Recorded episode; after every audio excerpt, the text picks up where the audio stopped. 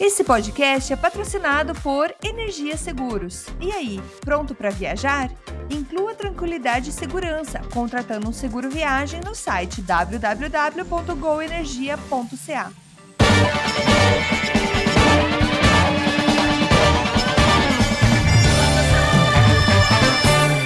Saudações humanos e sejam bem-vindos de volta ao Canadá Agora, o seu podcast sobre política, economia e cotidiano sobre o Canadá, que fala das coisas da maneira como você quer ouvir.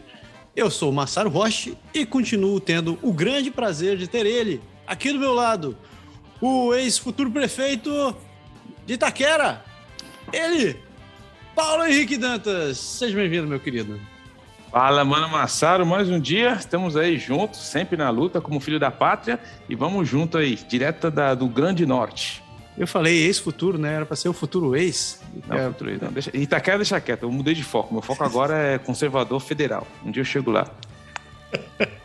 eu, eu dei um upgrade na carreira. Deu um upgrade, muito bem, muito bem, muito bem. Então, pessoas, o programa de hoje a gente a gente não tem atualização de, dos Jogos Olímpicos, porque os Jogos Olímpicos, os Paralímpicos não começaram. Felizmente não tiveram manifestações, mas o mundo inteiro está falando nisso, né? A gente, e a gente não vai deixar de falar sobre os impactos da guerra na Ucrânia aqui no Canadá. Então a gente vai ficar focado aqui.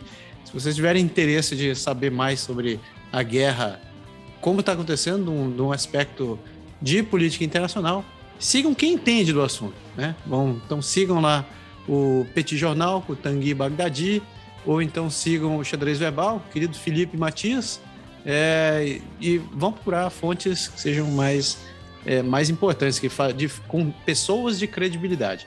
A gente só fala sobre o Canadá, né? A gente não tem. não tá na moral. Eu vi, eu vi um meme interessante na internet esses dias que eu me rachei. Tinha um cara olhando assim, falando, agora eu cansei de ser especialista da Covid e agora a gente tá cheio de especialista de geopolítica. Né? Política, é, Os caras... então, aqui a gente fala na real, a gente não é especialista em geopolítica, a gente só fala das coisas que a gente entende aqui. E o que a gente não entende, a gente vai perguntar. Porque não, é de, de achismo, né? Já chega. Já, já, já chega, chega certos, é, já chega a internet certos canais de confirmação, né? Nossa, nem me fale, né? Tem uns aí que acham que que nazismo é opinião ainda, é. nossa, né?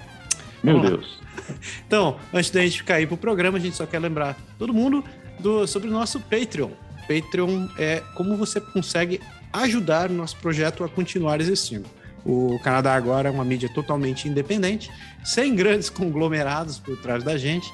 Então, tudo que a gente faz aqui é por amor, carinho, dedicação e sai do bolso da gente. Então, é, se vocês puderem todo mundo que puder contribuir, sua ajuda vai ser sempre muito bem-vinda e vão ter, além do, do nosso grande agradecimento, algumas categorias que tem lá no nosso Patreon também te dá alguns mimos. A gente pode te dar, a gente está dando livros, a gente dá cartões postais, entra até no nosso OnlyFans. Não, não faz isso, não. a gente não tem OnlyFans, para dessas coisas. ainda, ainda não. Ainda não, não cheguei nesse estágio. Mas entre lá no nosso Patreon, patreon.com.br Canadá agora. Eu furei minha, minha promessa da semana passada, que eu disse que ia colocar o link no site, mas eu vou tentar. É que a semana tá bem corrida, mas tá, tá tão corrida que eu acho que eu vou parar de falar pra gente começar já o programa, né, seu pé? Toca o barco. Vamos lá.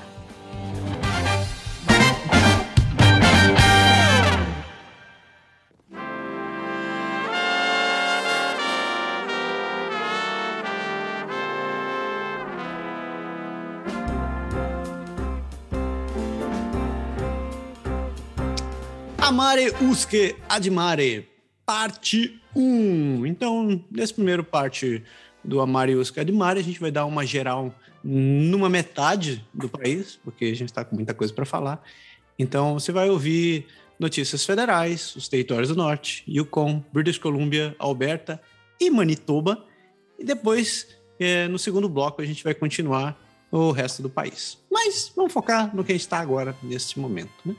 Falando sobre o contexto nacional, o que está rolando.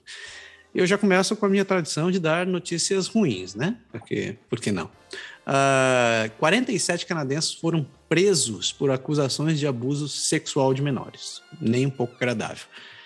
Os 47 homens foram presos e 12, 12 crianças foram retiradas de situações de abuso como parte de uma investigação global sobre exploração sexual infantil online, conforme informou a RCMP na quarta-feira, no último dia 2 de março. No total, foram 186 acusações feitas no Canadá até o presente momento, durante a investigação, que está sendo chamada de Operação H. As, pris as prisões foram feitas em oito, oito províncias nos últimos dois anos. A RCMP disse que a investigação começou na Nova Zelândia em, no outono de 2019, depois que as autoridades policiais locais foram alertadas por uma empresa de serviços online que acabou descobrindo um grande número de, assinantes compartilhando o que eles chamam de, abre aspas, alguns dos materiais de abuso sexual infantil mais explícitos e violentos online, fecha aspas. Cerca de 90 mil contas foram identificadas como possuindo um compartilhamento de, é, como possuindo ou compartilhando material de abuso sexual infantil.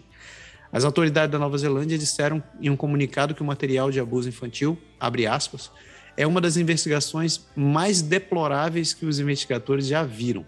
Muitas das crianças apresentadas nas imagens e vídeos eram apenas bebês, que foram expostos a dor e sofrimento intencionais. Fecha aspas. A investigação internacional levou à prisão de dezenas de suspeitos na Nova Zelândia e à proteção de 146 crianças em todo o mundo, em um comunicado que foi feito pela Europol. Mais de 800 casos foram abertos internacionalmente e mais de 100 suspeitos identificados em toda a União Europeia.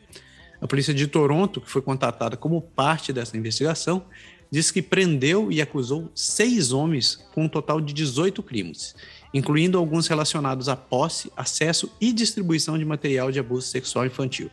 A polícia de Toronto disse também que um dos acusados já foi condenado e preso. Um outro morreu Outros quatro ainda estão passando pelo sistema da justiça. Os suspeitos, todos homens, têm entre 31 e 41 anos. O que eu posso dizer isso? É, é deplorável um cidadão que faz isso com uma criança. Eu, pelo amor de Deus, olha. É, é, e o que, me, o que eu acho interessante sobre isso, interessante no, no, no lado é, nojento, na verdade, que, me revolta, é a maneira com que as pessoas consideram que existe impunidade. Que só porque você está escondido atrás de um, de um computador, atrás de um, de um apelido e atrás de uma VPN, que você tem algum. que isso acaba te empoderando a ter algum direito um pouco maior em cima dos outros. Ah, tudo que você precisa é de uma pessoa caguetando. Né? É, e você você está com a sua vida destruída. Mas honestamente, para quem faz isso, eu acho é pouco. O que eu acho desgraçado de ruim é você ter, sei lá, não, não chamo nem de escrúpulos isso, mas é a falta de humanidade de fazer isso com, com um menor indefeso. Então, é, só dando como indicação, o, o, Canadá ele tem, tem uma linha direta sobre abuso, abuso infantil, que você pode denunciar anonimamente. A, a RCMP tem um contato direto, você pode fazer isso. O, você procurar por é, Sexual Abuse RCMP no Google, você vai parar direto nessa página. Eu recomendo que, se você tiver qualquer conhecimento de coisas desse gênero ou suspeitas de pessoas desse gênero, por favor, faça uma denúncia. É, é só denunciando que vai, a gente vai conseguir parar é, coisas absurdas como essa. E acho que uma das coisas mais assim, que surtem algum efeito nesse sentido é justamente o, o, o, shame and blame, né? A teoria de que você tem que expor essa galera, porque quanto mais eles são expostos, porque muitos deles, que nem se falou, estão ali escondidos, e o fato de você não ver muitas vezes esses caras serem desmascarados, serem processados, passar um processo, eles passarem, saber que pessoas estão sendo processadas e condenadas, acaba dando um certa, o que não é verdade, mas acaba dando uma certa percepção que nada acontece. Na verdade, muita coisa acontece. Então, eu acho legal quando tem esse tipo de operação que põe realmente o nome desses caras aí, que mostra, às vezes o cara é o seu vizinho, é alguém da sua própria família, você não sabe, mas quanto mais as pessoas veem que ele não pode se esconder atrás de uma VPN, de um, de um avatar de internet, que as pessoas vão ser expostas, isso vai acabar mostrando que não é que a coisa não é tão sem lei assim. Então, acho isso muito importante.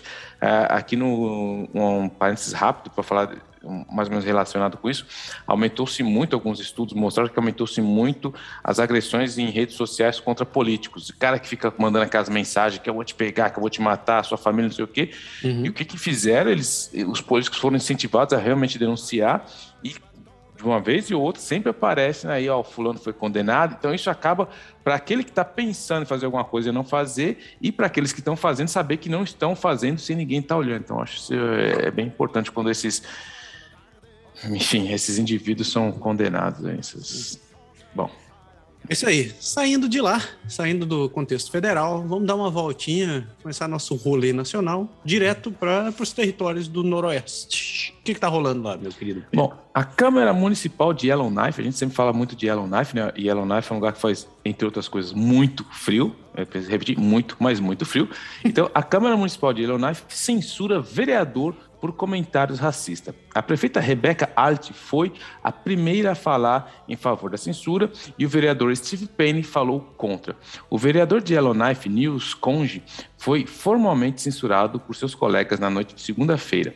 Isso ocorreu depois que o comissário de integridade da cidade de Yellowknife descobriu que Conde violou o código de ética do conselho quando, ao longo de duas reuniões, comparou os mandatos da vacina da Covid-19 e os desafios enfrentados pelos empresários locais à segregação racial, o que eles chamam de 60 Scoop. O que, que foi o Six Scoop na região para as pessoas das primeiras nações? Porque na, é, na, mais ou menos na década de, de 1950, eles viram, as primeiras nações viram milhares de crianças que eram as crianças indígenas, elas eram, quando elas eram retiradas das suas casas, das suas famílias, elas colocaram em, em lares adotivos, em, em pensionatos, como a gente já comentou aqui, e elas eram eventualmente adotadas por famílias brancas de todo o Canadá. Então, quando eles falam do Six Scoop, é isso que eles estão falando, esse, esse movimento que aconteceu. E o vereador acabou comparando o que está acontecendo com as medidas da vacina da Covid-19 com o, e relação o problema que está enfrentando os empresários locais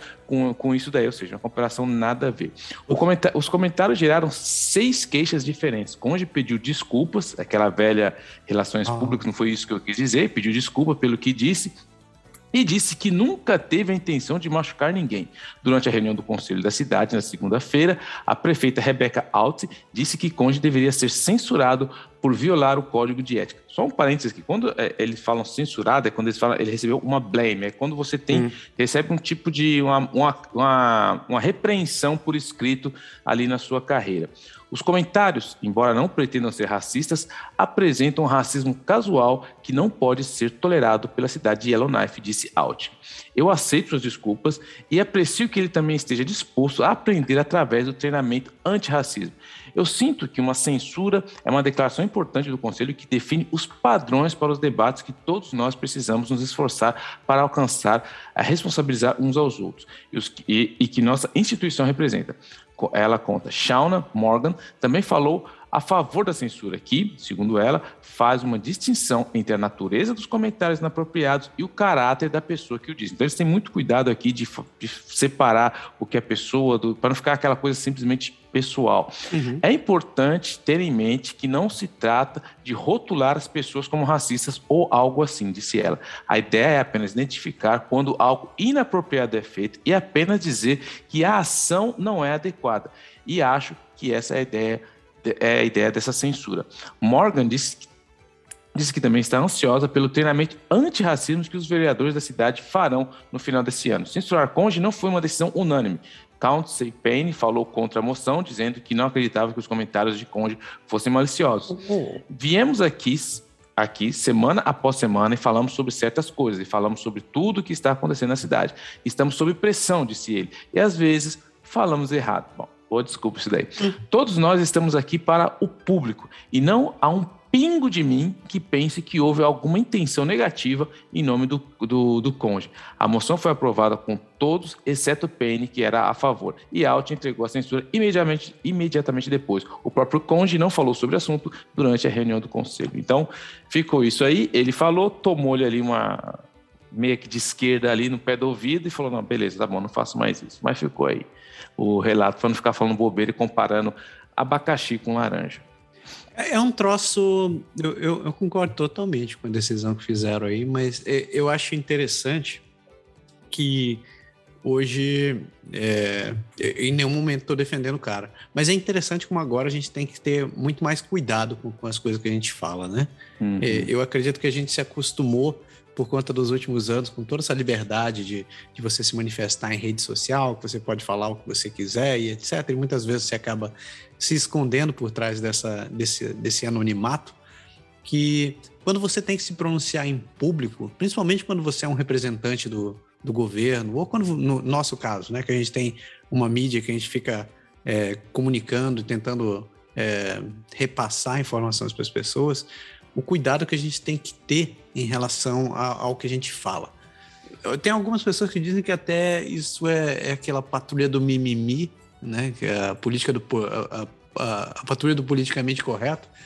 Mas eu acho que na verdade, é, eu acredito que seja muito mais uma questão de, de maturidade, de, de, de, é, acho que um pouco mais de consciência para as coisas que a gente fala, né?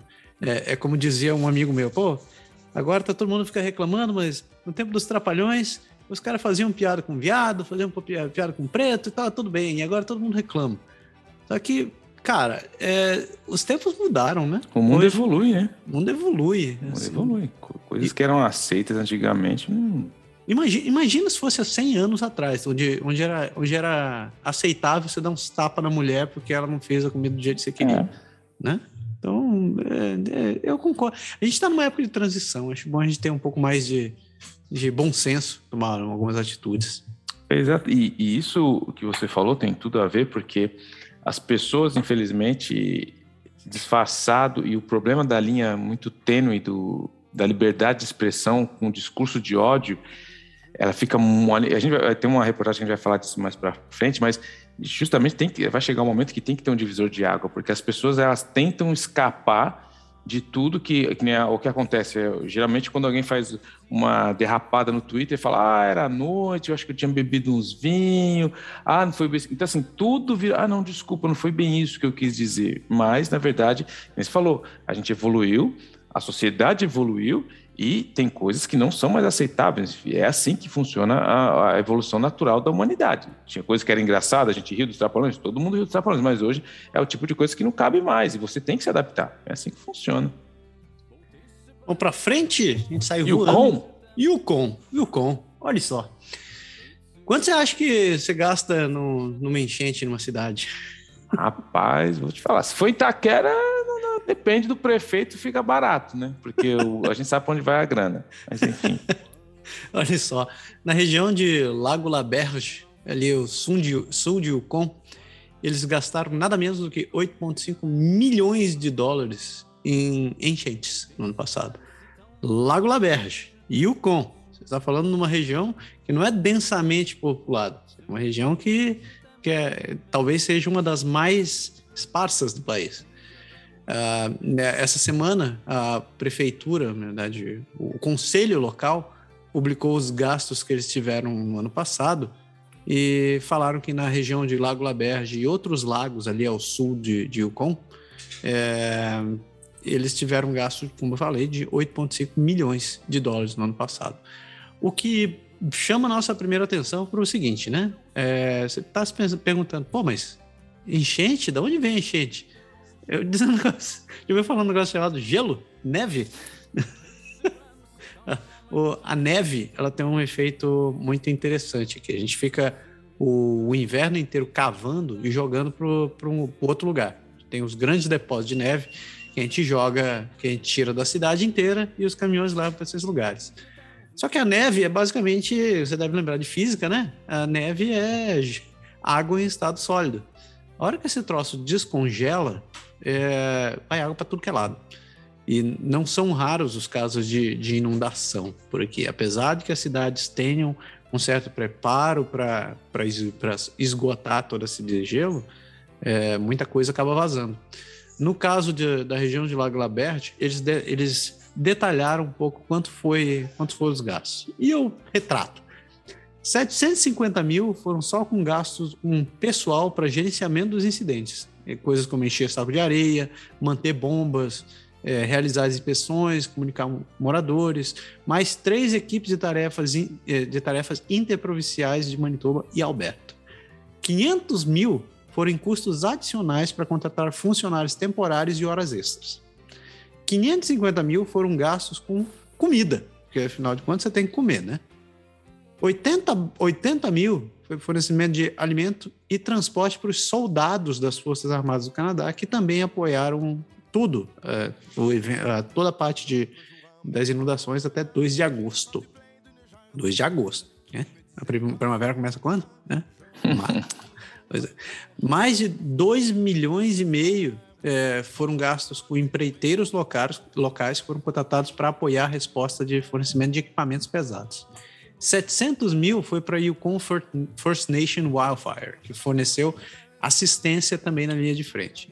240 mil para aluguel de veículos para transportar as equipes e os equipamentos, 780 mil para contratar serviços para aluguel e bombeamento de esgoto, e a, e a cereja em cima do bolo, 2,4 milhões para comprar equipamentos de fornecimento locais sempre que possível, incluindo bombas, mangueiras, areia, areia e etc.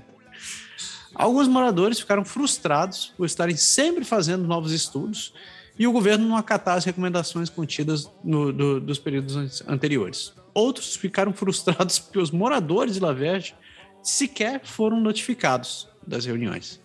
Os desafios de comunicações enfrentados por muitos nas comunidades periféricas de Whitehorse, que é onde a gente está vendo aí, são, incluem restrições tecnológicas, ou as pessoas não têm Facebook, ou as pessoas não têm internet, ou é, falta de comunicação pública, tipo, não tem posters colocados em canto algum, ou o acesso à prefeitura é muito distante.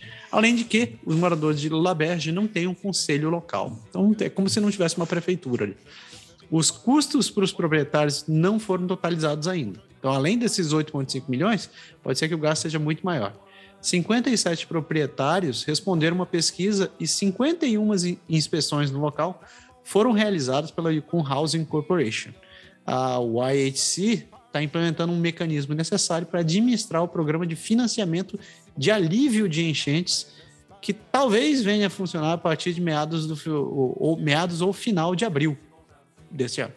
Talvez. Né? A neve, ele fala, hum. a neve é sinistra. A neve é sinistra. Neve é cruel. Neve é cruel. Descendo dali, British Columbia. British Columbia.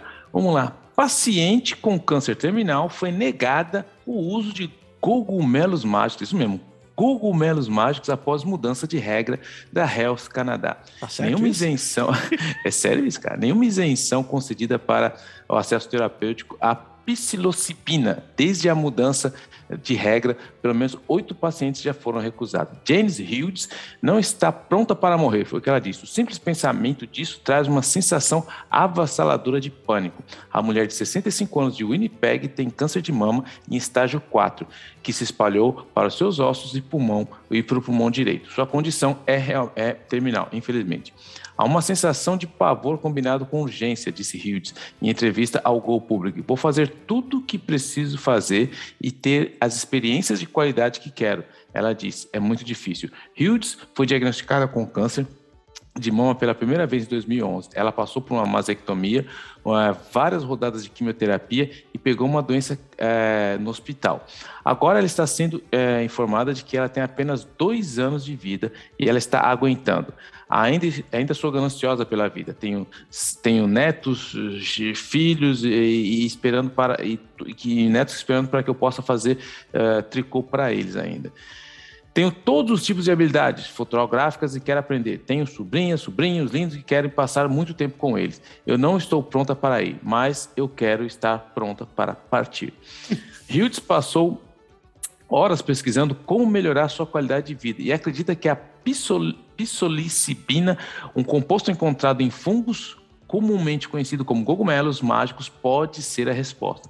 O problema é que a meu, eu vou chegar lá, meu. O problema é que a psilocibina é ilegal no Canadá. Hughes e outros pacientes com doença terminal solicitaram acesso a ele para fins médicos, algo que a Health Canada permitiu que dezenas fizessem no último, que dezenas de pessoas fizessem nos últimos dois anos por meio de uma isenção na seção 56 da lei. Mas no mês passado, uma semana antes de, de, enviar o seu pedido, as regras mudaram. O pedido de Hughes foi negado. A Health Canada disse que a mudança de regra ocorreu porque são necessárias mais pesquisas sobre a segurança e eficácia da pisol, pisol, rapaz, pisolicibina.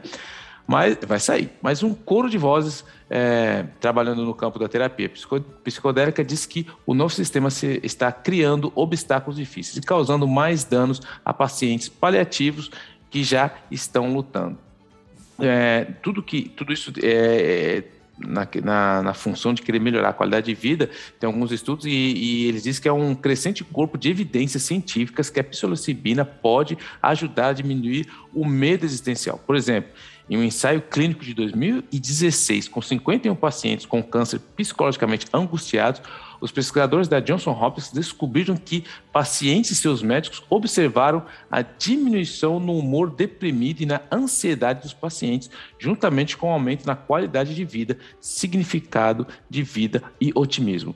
Há mais ensaios clínicos em andamento, com resultados iniciais prominentes, pro, promissores, disse Ron Shore, pesquisador e candidato a doutorado que estuda a aplicação clínica de pisoli, pisoli, rapaz, psilocibina, como Dimension Health Research Collaboration na Queen University em Kingston, Ontário.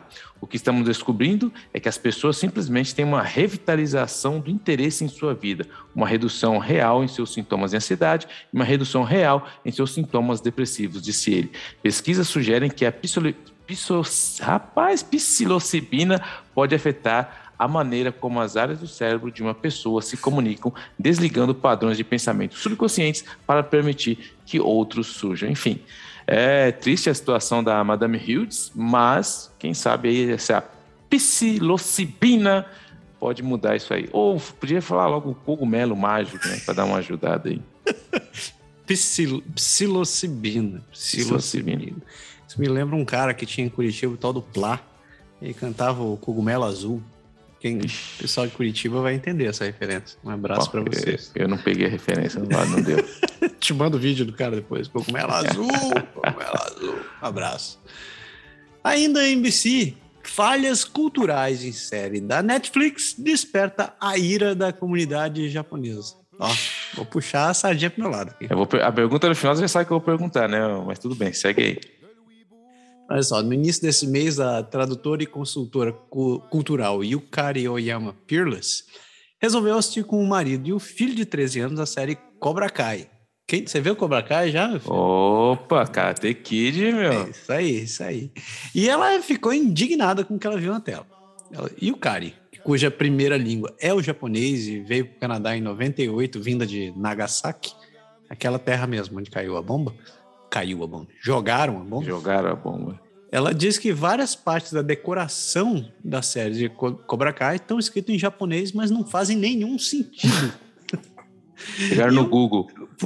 Antes fosse. em um exemplo, ela diz que os personagens passam por uma pedra, uma pedra gigante está lá no, no quintal do Dojo Samyagi. Você lembra esse negócio, né?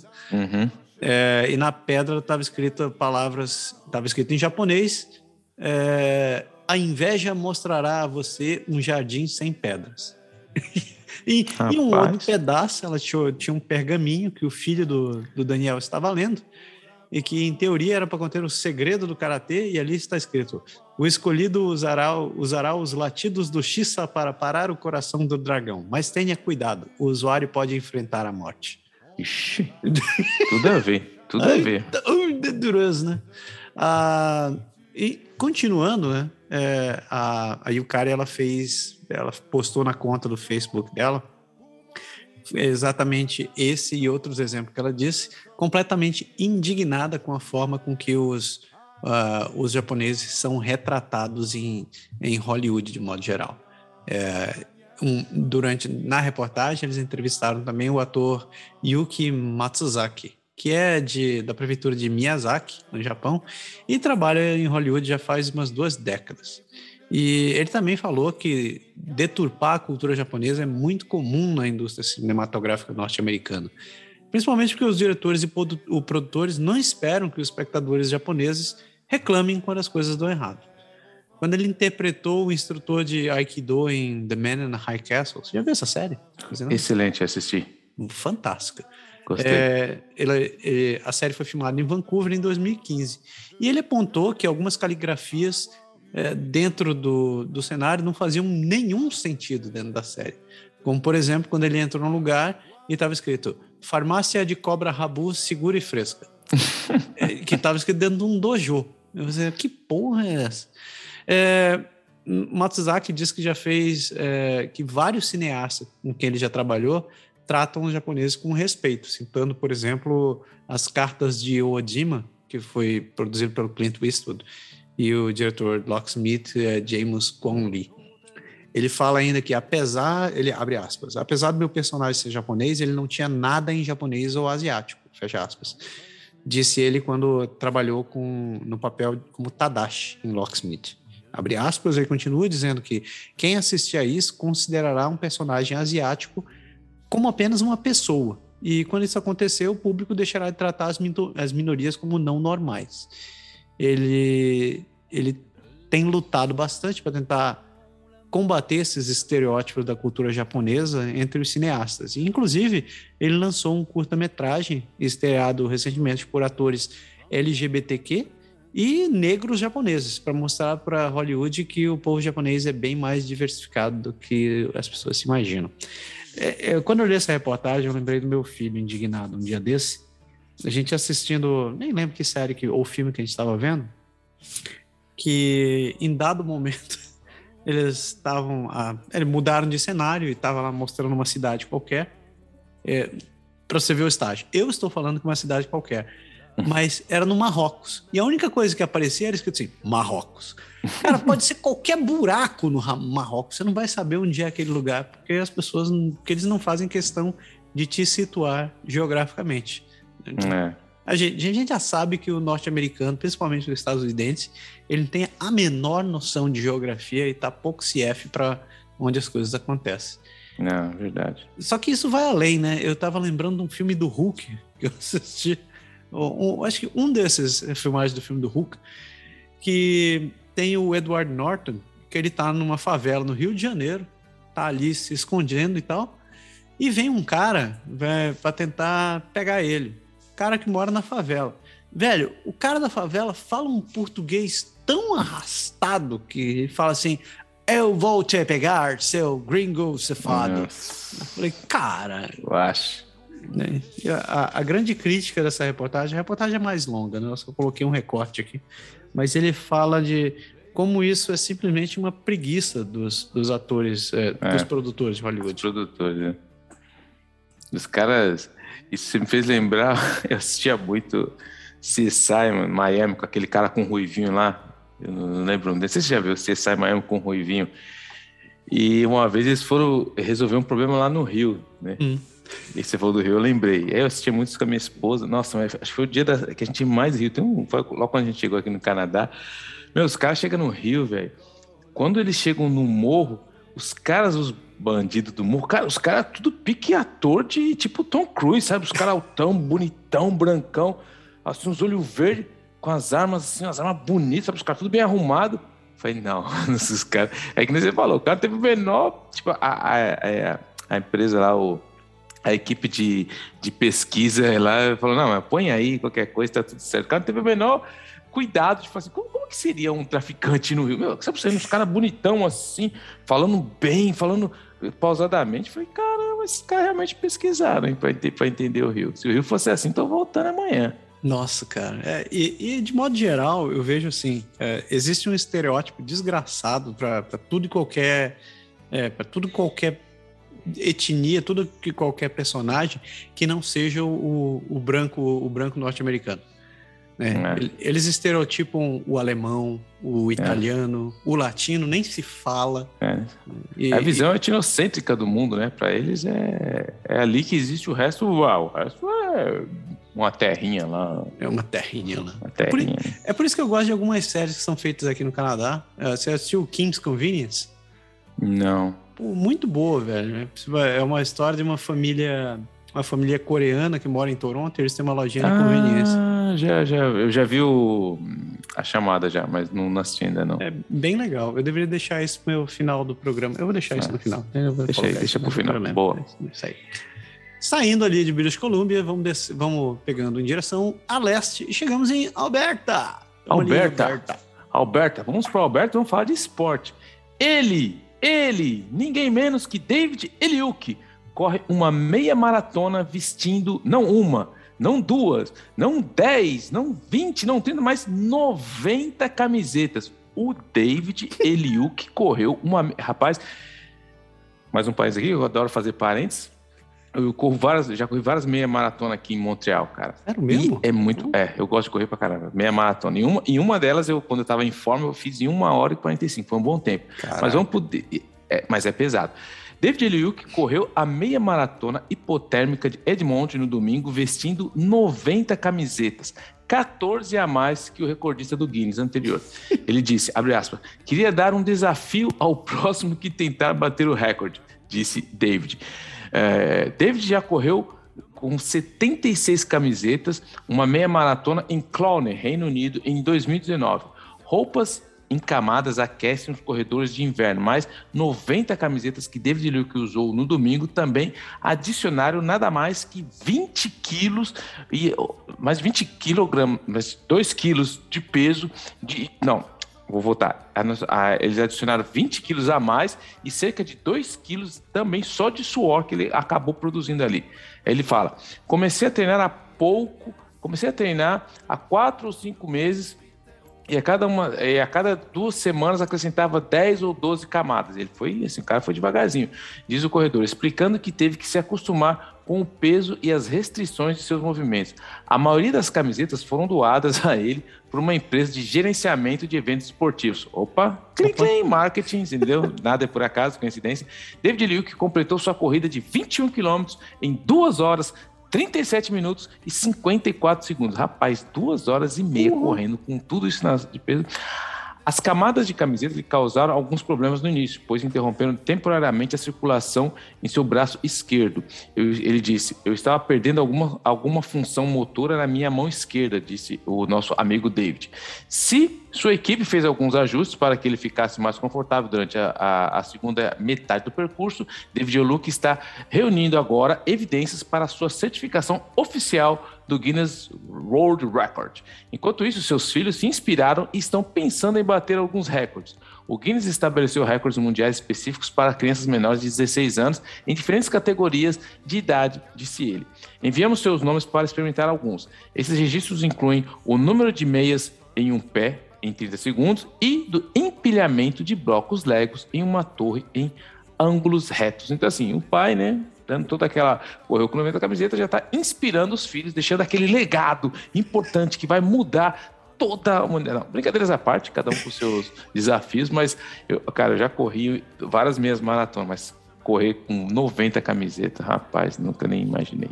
Caraca, 90 camisetas, velho. 90 camisetas. Meu senhor. Ok, ok. Ok. Parabéns, parabéns. 90 camisetas. Eu não consigo nem correr, velho. Eu sou muito inútil esse negócio. Porra. Ok. Uh, 90 camisetas. Depois dessa aí, a gente vai. Uh, ainda em Alberta, a gente descobre que o governo resolveu, resolveu investir 300 milhões de dólares em novos leitos. O ministro de Saúde de Alberta disse que o governo vai gastar 300 milhões nos próximos três anos para adicionar mais leitos de terapia intensiva nos hospitais. Jason Copping diz que 100 milhões de dólares serão gastos este ano para criar 50 leitos permanentes de UTI em toda a província. Ele diz que a crise do Covid sobrecarregou as unidades de terapia intensiva existentes, destacando a necessidade de adicionar mais leitos rapidamente. Ou seja, descobriu o óbvio, né? É, ele diz que os detalhes de quando e onde os, os leitos serão instalados estão sendo elaborados sobre o serviço de sobre a direção do serviço da saúde de Alberto, né? Albert, Alberta Health. Alberto tinha 173 leitos de terapia intensiva antes da pandemia, mas teve que aumentar drasticamente os espaços de terapia intensiva para atender a crescente demanda à medida que várias ondas de Covid atingiram a província. As Forças Armadas do Canadá tiveram que ser chamadas, inclusive, para ajudar. O ministro Coppen disse ainda que, devido à ação rápida da equipe de saúde e ao aumento das taxas de vacinação, o sistema nunca chegou a ficar sobrecarregado ao ponto que os médicos terem que decidir quais pacientes receberam cuidados que salvam vidas ou não. A maior parte do, novo, do dinheiro que está sendo destinado agora vai para a contratação de pessoal é, para cuidar dos leitos e ao planejamento de como re, redistribuir os profissionais de saúde quando a demanda de UTI é, estiver mais lenta. Né? Você deve saber que o tratamento de UTI, na verdade, não é qualquer um que pode ficar lá, você precisa ter um treinamento específico para isso, é. É, tanto para a parte de, de enfermagem quanto a parte médica os gastos do orçamento proposto para 2022 2023 na semana passada adicionam 600 milhões de dólares ao orçamento operacional da saúde e um, e um compromisso de aumento para 1,8 bilhões em 2024 2025. Tá gastando bem, Alberto. Rapaz. O dinheiro é para financiar novos leitos de terapia intensiva, além de espaços hospitalares, expansão de laboratórios e hospitais e ajudar a recrutar mais médicos e enfermeiros, principalmente para preencher vagas na áreas rurais e remotas. Eu vou voltar a falar sobre saúde de Alberta daqui a pouco, numa, numa situação muito interessante. Uh, a oposição do, do NDP, o David Shepard, disse que o governo do Partido Conservador do primeiro-ministro Jason Kenney enfrenta uma lacuna de credibilidade depois de menosprezar os enfermeiros durante as negociações salariais e brigar com os médicos sobre taxas e regras durante a crise do Covid-19. A gente precisa lembrar que durante, é, durante a pandemia, que algumas pessoas insistem em dizer que acabou, uh, várias províncias acabaram sobrecarregadas com os profissionais de saúde. Quebec é um é. grande exemplo disso. Exato. A gente falou isso no último programa, que não, no programa anterior, falando sobre como o pessoal de saúde, os, os enfermeiros acabaram tendo que fazer é, mais do que hora extras, eles eram essencialmente é. escravizados. A hora extra obrigatória. É, hora extra obrigatória. Cara, isso é, isso é muito whatever. É, o, o David Shepard continua dizendo que, graças à má gestão dos cuidados da saúde, os hospitais de Alberta não podem contar com os leitos que já têm.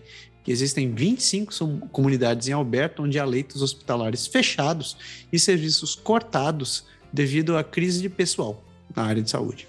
Então, parabéns, Alberta. Parabéns, Alberta. E... Você conseguiu. É muito bom. Eu só vou fechar com uma aqui que não estava na pauta. Eu vou jogar de última, de última, porque me brotou aqui de última hora. Eu odeio dar essa notícia, mas é. Cara, é, a Alberta identificou mais de 169 túmulos impotenciais é, numa antiga escola residencial. A notícia ainda está em desenvolvimento, mas o que se sabe até agora é que é, na região, no antigo local da missão Gruar, cerca de 370 quilômetros a noroeste de Edmonton, foi encontrada eh, mais uma dessas missões de, de, de sonar que eles estão investigando o terreno.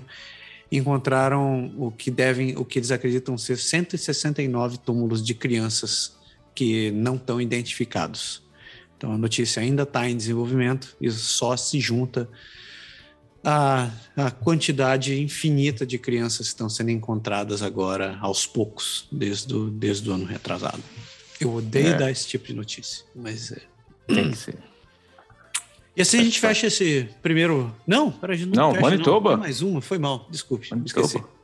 Saindo dali, eu fiquei até atordoado aqui. Você ficou atordoado. Desculpe, cara. Pô. Vamos mais para mais leste de novo. Chegamos em Manitoba e me deu uma notícia de Manitoba. É, não vai ser muito boa, mas é, é, é mais ou menos o que a gente estava falando. Vamos lá. É, depende de qual, de que lado você está sentado da mesa. Mãe aplaude alunos por falarem depois que professor de Winnipeg usou N-word na aula. Para quem não está muito ciente do que acontece aqui no Canadá, tem um debate muito grande sobre a palavra nigger. Ah, porque não pode usar na sala de aula. Então, quando eles. até E é uma coisa que eu realmente acho interessante, quando você vê televisão, é, os comentaristas nos jornais, ninguém mais fala nigger, é N-word. Então, quando fala da N-word, sabe que está falando do nigger. É muito importante que os alunos se apresentem e compartilhem esse tipo de experiência, disse Melanie Ferris, a mãe de um aluno negro indígena cujo um professor substituto usou a palavra com N, nigger, não pode falar, hein, nigger, em uma aula que para incentivar os alunos a continuarem a se manifestar contra o racismo. Então ela estava dando uma aula contra o racismo. Hum. O incidente aconteceu na tarde de segunda-feira em uma aula de inglês da, da, da 11 série na Grant Park High School, no último dia do mês da História Negra. Como a gente conversou, falou já, no mês de fevereiro aqui é comemorado o mês da, da História dos Negros. Melanie Ferris diz que seu filho disse a ela que o professor substituto conduziu uma discussão sobre a palavra com N, nigger, e como nós não a usamos. Infelizmente, o professor substituto disse a palavra com N, nigger, na íntegra, e isso incomodou muitos alunos da classe, disse Ferris. Acho vergonhoso, acho triste, fiquei muito chateado ao ouvir isso. Acho que uma das coisas Acho que uma das coisas em que precisamos pensar é que, muitas vezes, o sistema educacional não está funcionando para os alunos de cor.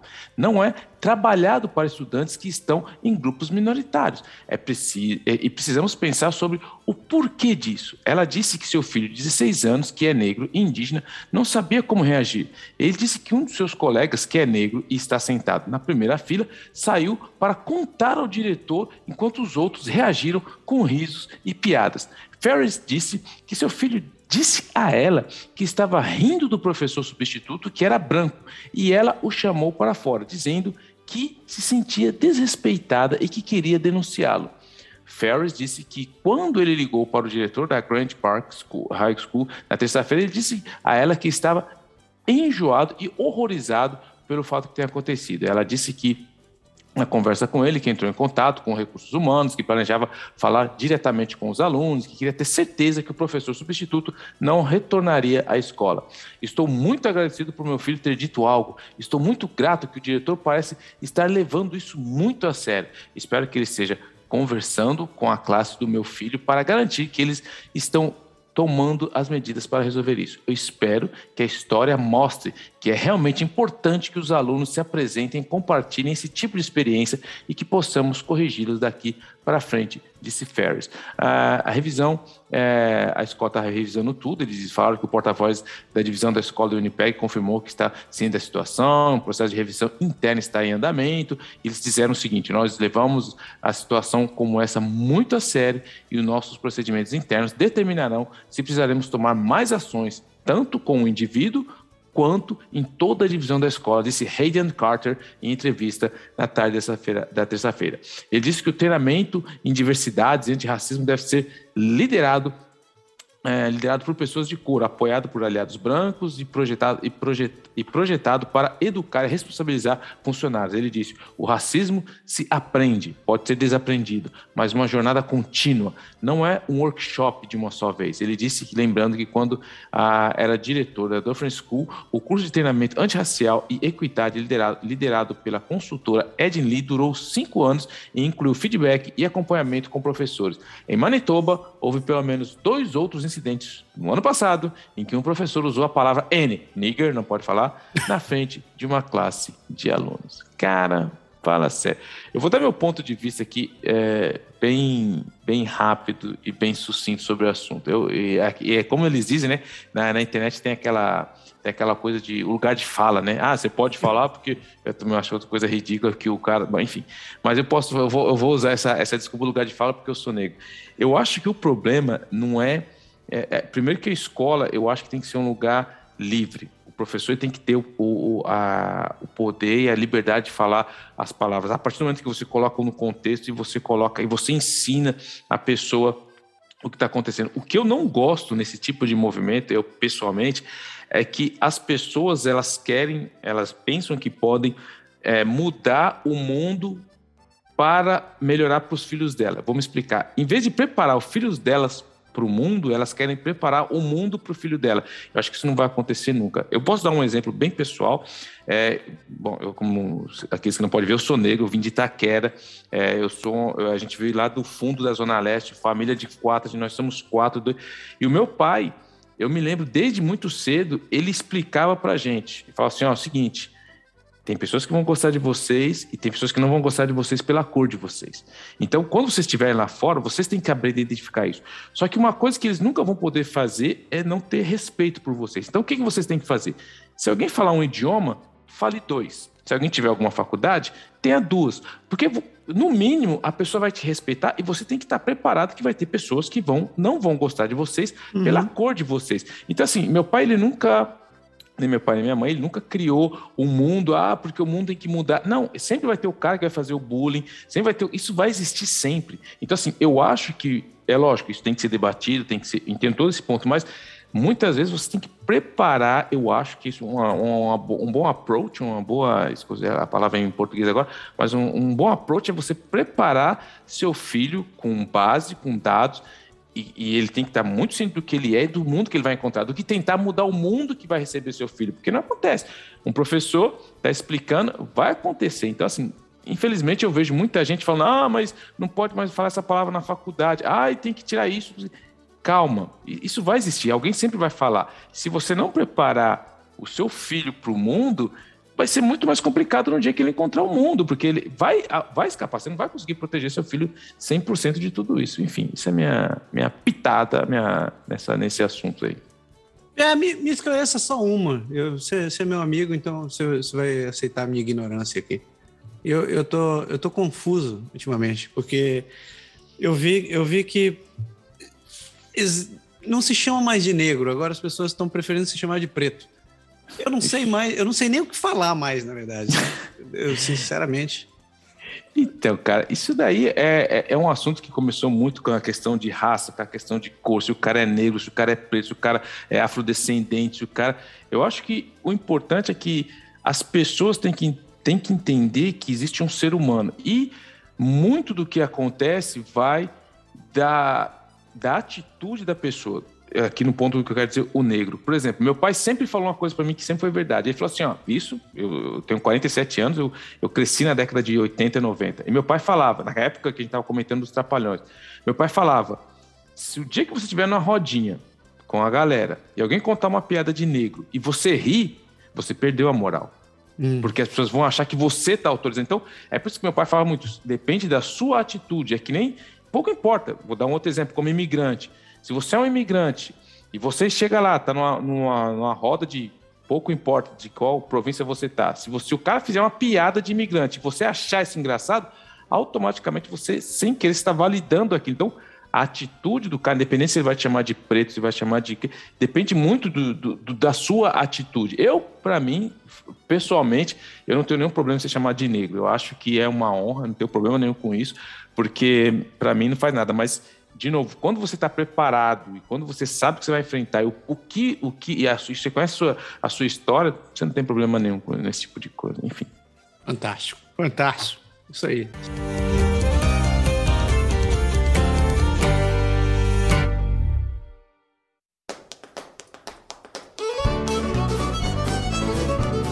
Jana Souvian, estamos aqui que, que, que, momento histórico você nos traz hoje, meu querido Pierre? Cara, esse é um momento muito importante da recente história desse grande país que é o Canadá, que foi a repatriação da Constituição em 1982. Porque em 1982 o Canadá ele rompe totalmente o seu passado colonial, ele repatria a Constituição. Ele transferiu a lei mais alta do país, a British North American Act, que foi, foi renomeado para Constitution, Constitution Act de, mil, de, 18, de 1867, da autoridade do Parlamento Britânico para a legislatura federal e provincial do Canadá. A Constituição também foi atualizada com uma nova forma de emenda e uma Carta de Direitos e Liberdades, a nossa Bill of Rights. Essas mudanças ocorreram após uma feroz luta política e jurídica de 18 meses que dominou as manchetes e as agendas de todos os governos do país. Isso foi uma promessa de campanha de quem? De quem? Aqui, ninguém menos que Trudeau. Mas Trudeau. a gente já foi. Não Trudeau o filho, mas o Trudeau pai. Desde a década de 1920, os governos canadenses tentavam e não conseguiam concordar em uma maneira de repatriar, ou seja, retomar a Grã-Bretanha e poder alterar, fazer as emendas da Constituição original do país, o British North American Act. Só para fazer um contexto aqui, Nessa época, tudo era muito difícil, porque mesmo assim, a gente ainda estava muito colado legalmente eh, com a, com a nossa grande Grã-Bretanha. Seis décadas depois, a reforma constitucional tornou-se uma das várias grandes iniciativas liberais. Foi também a resposta imediata do governo federal à campanha do referendo em andamento em Quebec dois fatores chaves antecederam a Batalha da Repatriação de 1980 e 81. Aqui, de novo, porque a gente sabe que o Quebec lógico, tentou já duas vezes separar, então essa repatriação acontece bem aí no, no meio do primeiro referendo. Primeiro, as, dos fatores. A primeira foram as falhas no meio, é, no meio de meio século de, de, diplomacia entre o governo federal e provincial que tomaram as negociações entre eles tensas e difíceis, porque como a Constituição estava lá, eram uma, as províncias não se entendiam direito, o Quebec queria algumas coisas, outras províncias queriam outras, então tinha toda essa questão. Em segundo lugar, a inesperada vitória de quem? Pierre Trudeau e do Partido Liberal nas eleições federais de fevereiro de 1980, que garantiu um federalista comprometido liderasse a tarefa de repatriar a Constituição do país. De novo, um contexto aqui. O, a gente tem o Partido é, Liberal do Canadá, que ele é o partido do Trudeau, a, também do pai filho, que é um partido federalista que acredita que o Canadá todas as províncias pertencem ao Canadá. Porém, nós temos também um partido que se chama Partido, o Bloco Quebecois, que acha que a, a, regra número um deles é se separar do Canadá. Então, a gente colocou como primeiro-ministro na época o Trudeau pai, que era um federalista convicto. Na campanha que antecede o referendo, o referendo de Quebec em 20 de maio de 80, o ministro da Justiça de Trudeau era ninguém menos que Jean Chrétien, que fez lobby contra os desejos dos separatistas do Quebec. Ele fez paradas de campanha em pequenas cidades em toda a província. Enquanto isso, Trudeau fez quatro grandes discursos prometendo aos quebequenses que tomaremos medidas imediatamente para renovar a Constituição e não pararemos até que tenhamos feito isso. Isso foi uma, uma, promessa muito forte de campanha e suas declarações foram meio vagas aí, o pessoal dizer, mas foi suficiente para desafiar a definição e mais a definição mais inspiradora o suficiente para ajudar a mudar a maré em favor do federalismo, porque estava muito forte, foi um contexto histórico, 76 existia o partido o, o partido quebecois foi muito foi eleito em maioria aqui no Quebec, então estava muito é, acesa essa chama da, do, da separação.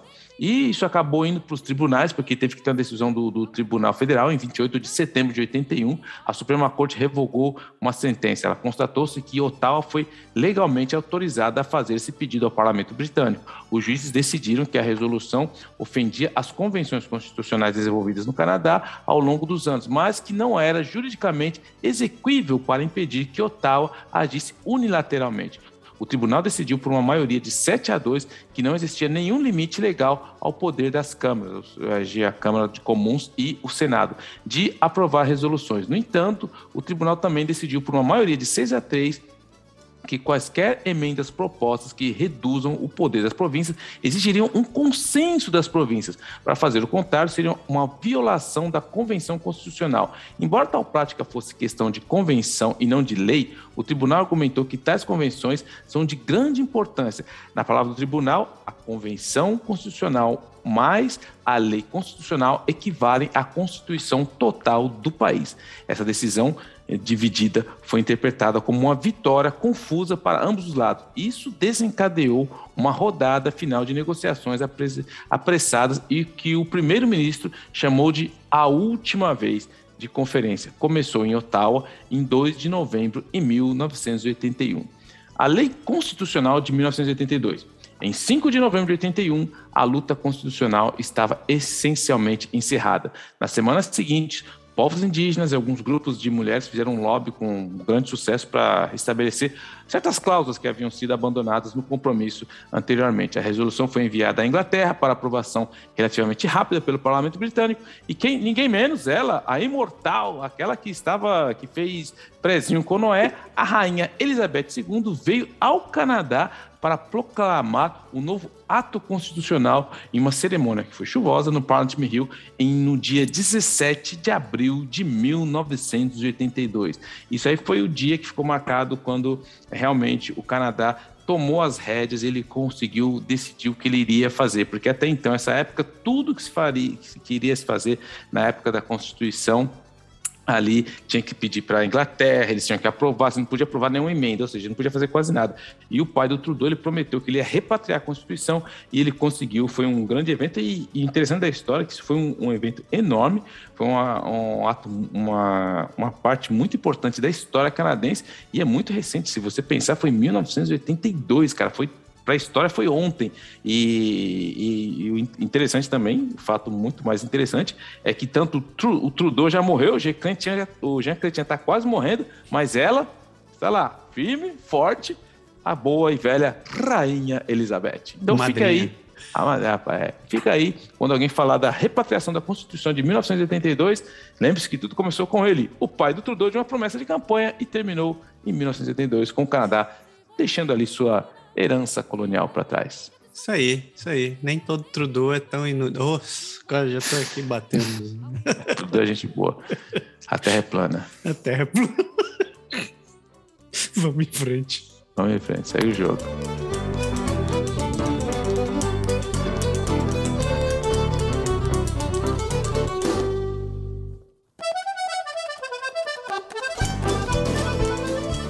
Amareuske Ademares. Segunda parte. Agora a gente vai de Ontário até no Brunswick. Já estamos falando de Ontário, vamos começar direto em Ontário, né? Já falei o nome da província. Onde em Ontário, a província está propondo um salário mínimo e transparência para quem vive de bicos, também conhecido como gig. Como é que se chama gig em francês, você sabe? Essa galera que trabalha de bico? É pigiste. Pigiste. Pigiste, pigiste. É. Então, olha só, para quem não manja do que, que é gig, é o, o, o conhecido o bico do, do, pessoal que trabalha por aplicativos. Então, você é motorista de você é motorista de Uber, você é motorista de Lyft, você trabalha no Instacart. Então, isso aqui é chamado de gig, né?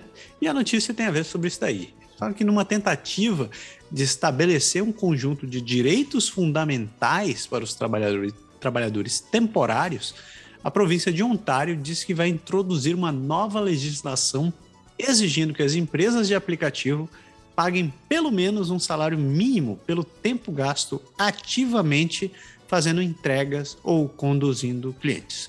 O salário mínimo de Ontário está em 15 dólares. Né? Então, você vamos, vamos aqui abrir a calculadora, 15, 15 vezes 8, vezes, é, vezes 5, vezes 4, nós estamos falando de um salário de pelo menos 2.400 dólares por mês, ou se você trabalhar por hora, 15 dólares por hora. Né?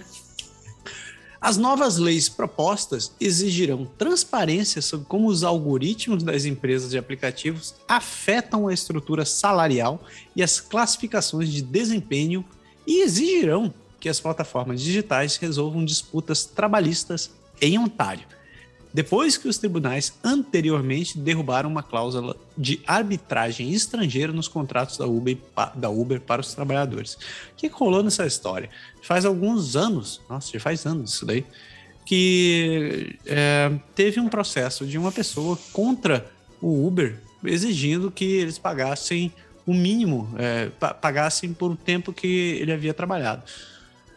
O, o, o acionista, a pessoa que entrou contra a ação contra o Uber, entrou como Uber no, no Canadá, e ele justificava, exigia que a empresa pagasse uh, o que ele considerava, considerava válido. Durante o, trabalho, durante o processo dele, um dos pontos que ele argumentou foi que ele teria trabalhado um número X de horas e ele já havia feito os cálculos em cima daquilo. E o que o Uber acabou argumentando foi que não houve depois do, do, do cálculo, depois do, do, do, fechado, houve um recálculo do, do, do tempo que ele trabalhou e ele ia ganhar menos, simplesmente porque o algoritmo estava sendo atualizado. E no final das contas, a, eles acabaram perdendo porque existia uma, eles chamaram de cláusula de arbitragem estrangeira no contrato do Uber, que permitia que a lei, a, a lei de Ontário fosse ignorada para isso os tribunais de Ontário acabaram é, derrubando essa lei e a partir de então é, essa patuscada não vale mais. Ah, continuando a notícia aqui. A legislação, a nova legislação, não vai abordar o status de emprego dos trabalhadores, o que os defensores do direito trabalhista veem como um foco do problema enfrentado por aqueles que vivem desses bicos. Os críticos a esse modelo dizem que a empresa de aplicativo, que as empresas de aplicativo há muito tempo classificam erroneamente os trabalhadores temporários como contratados e dependentes, excluindo os trabalhadores do conjunto completo de direito aos quais teriam eles teriam como funcionário. Então, a legislação trabalhista de Ontário, ela, ela teria o, o se, mesmo que você trabalhe temporariamente em cima de um lugar, você ainda tem um conjunto de direitos. Mas é, o que eles argumentam é que o, o que eles estão fazendo ali são eles são temporários e independentes, é como se eles fossem prestadores de serviços, tiveram uma empresa e pagam pagam só pela tua empreitada, né? Só que oh. não é esse o caso. Hum. As novas reformas propostas devem ser anunciadas na próxima segunda-feira e, e elas vêm logo após uma recente decisão interna do Ministério do Trabalho que descobriu que um mensageiro do Uber Eats era funcionário da empresa, não contratado independente, como a empresa afirmou.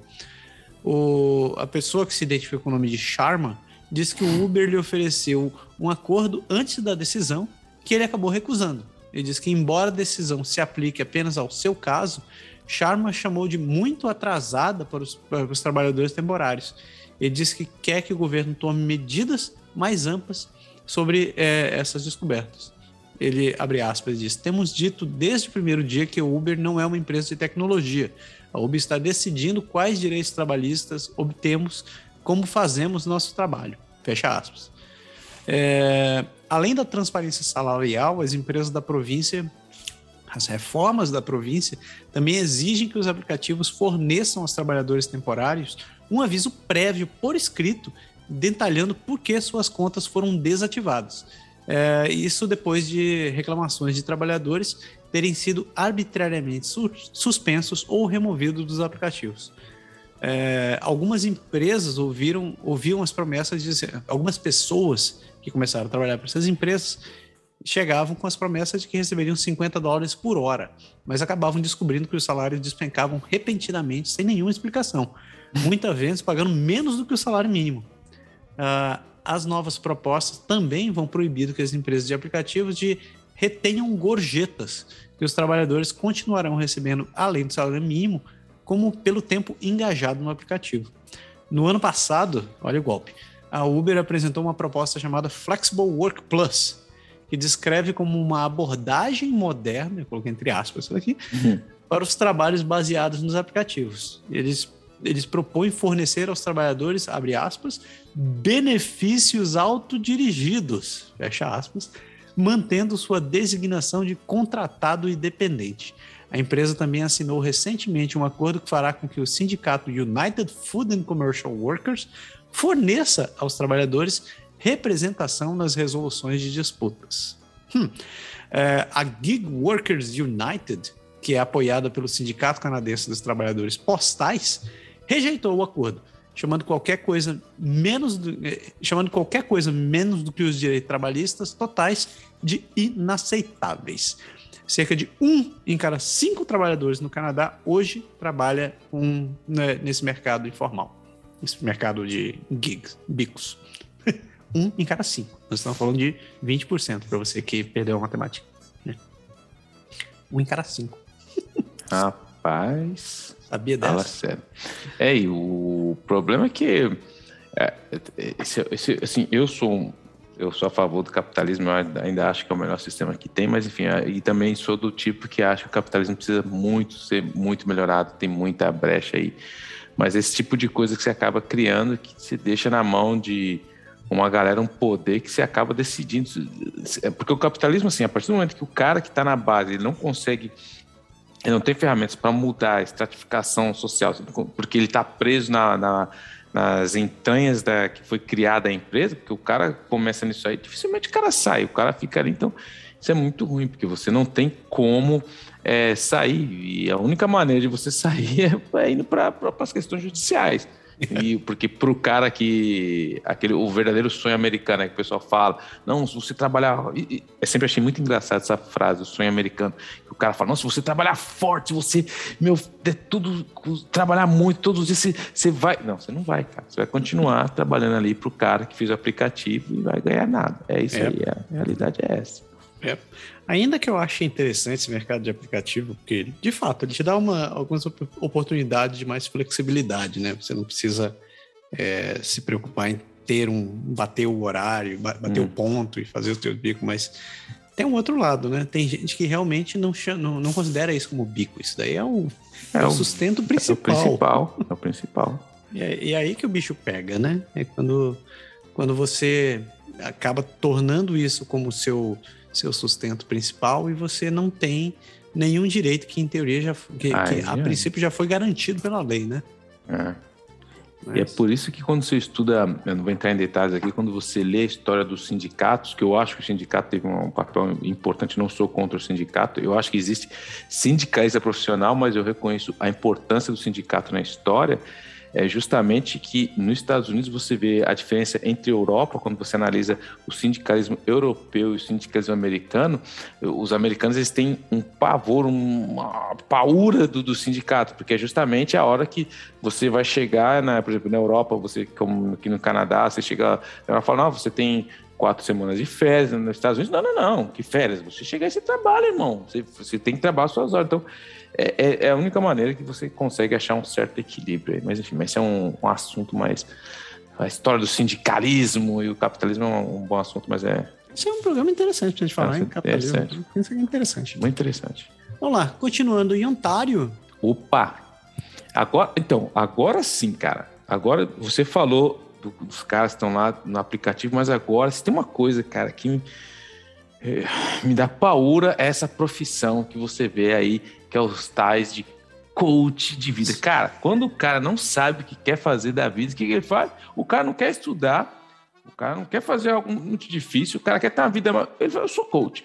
Quase qualquer um pode se tornar coach de vida. Uma investigação de câmera escondida revela porque isso é um problema. Tem um programa aqui muito interessante que é o Marketplace, que ele é um programa que fala sobre vários assuntos Fantástico, e eles fazem esse tipo de coisa, muito bom. O apresentador do Marketplace pagou cerca de 250 dólares e se tornou um coach de vida certificado em uma hora. Aí, ó, tá vendo? Para quem ficar dirigindo aplicativo, você vira coach de vida. Principalmente, qualquer pessoa pode se tornar um coach de vida. A indústria não regulamentada requer pouco ou nenhum treinamento e oferece a possibilidade de retornos lucrativos. Mas uma investigação de câmera oculta sobre o negócio de coach de vida pelo marketplace da CBC descobriu que alguns coaches estão fazendo mais do que apenas ajudar as pessoas a atingir metas. Eles estão oferecendo conselhos sobre doenças mentais, como ansiedade, depressão, etc., mesmo que não sejam qualificados para fazer isso. Eles também estão usando o que os especialistas chamam de táticas de vendas manipuladoras para pressionar as pessoas a gastarem centenas e às vezes milhares de dólares por seus serviços por hora. Vários especialistas, incluindo psicólogos, acadêmicos especializados em saúde mental, outro coach de vida, revisaram as consultas e sessões que os produtores do marketplace capturaram em câmera escondida e eles dizem o que viram foi realmente preocupante. É um verdadeiro Faroeste, disse Lorraine Bennington, psicóloga registrada em Vancouver, que também é coach de vida desde a década de 80. Ela disse que muitos treinadores não qualificados podem passar a oferecer o que é essencialmente uma terapia abre aspas, existe um risco potencial envolvido sempre que alguém trata uma doença mental sem ter o histórico apropriado, disse ela ao Marketplace. Isso é uma indústria que está em crescimento. Embora não haja uma definição oficial, um coach de vida é amplamente considerado como alguém destinado a ajudar os clientes a definir e alcançar objetivos pessoais e profissionais. Ao contrário de médicos, psicólogos ou psiquiatras, não há qualificação acadêmica necessária para ser um coach de vida. Nenhum órgão governamental vai regular o setor.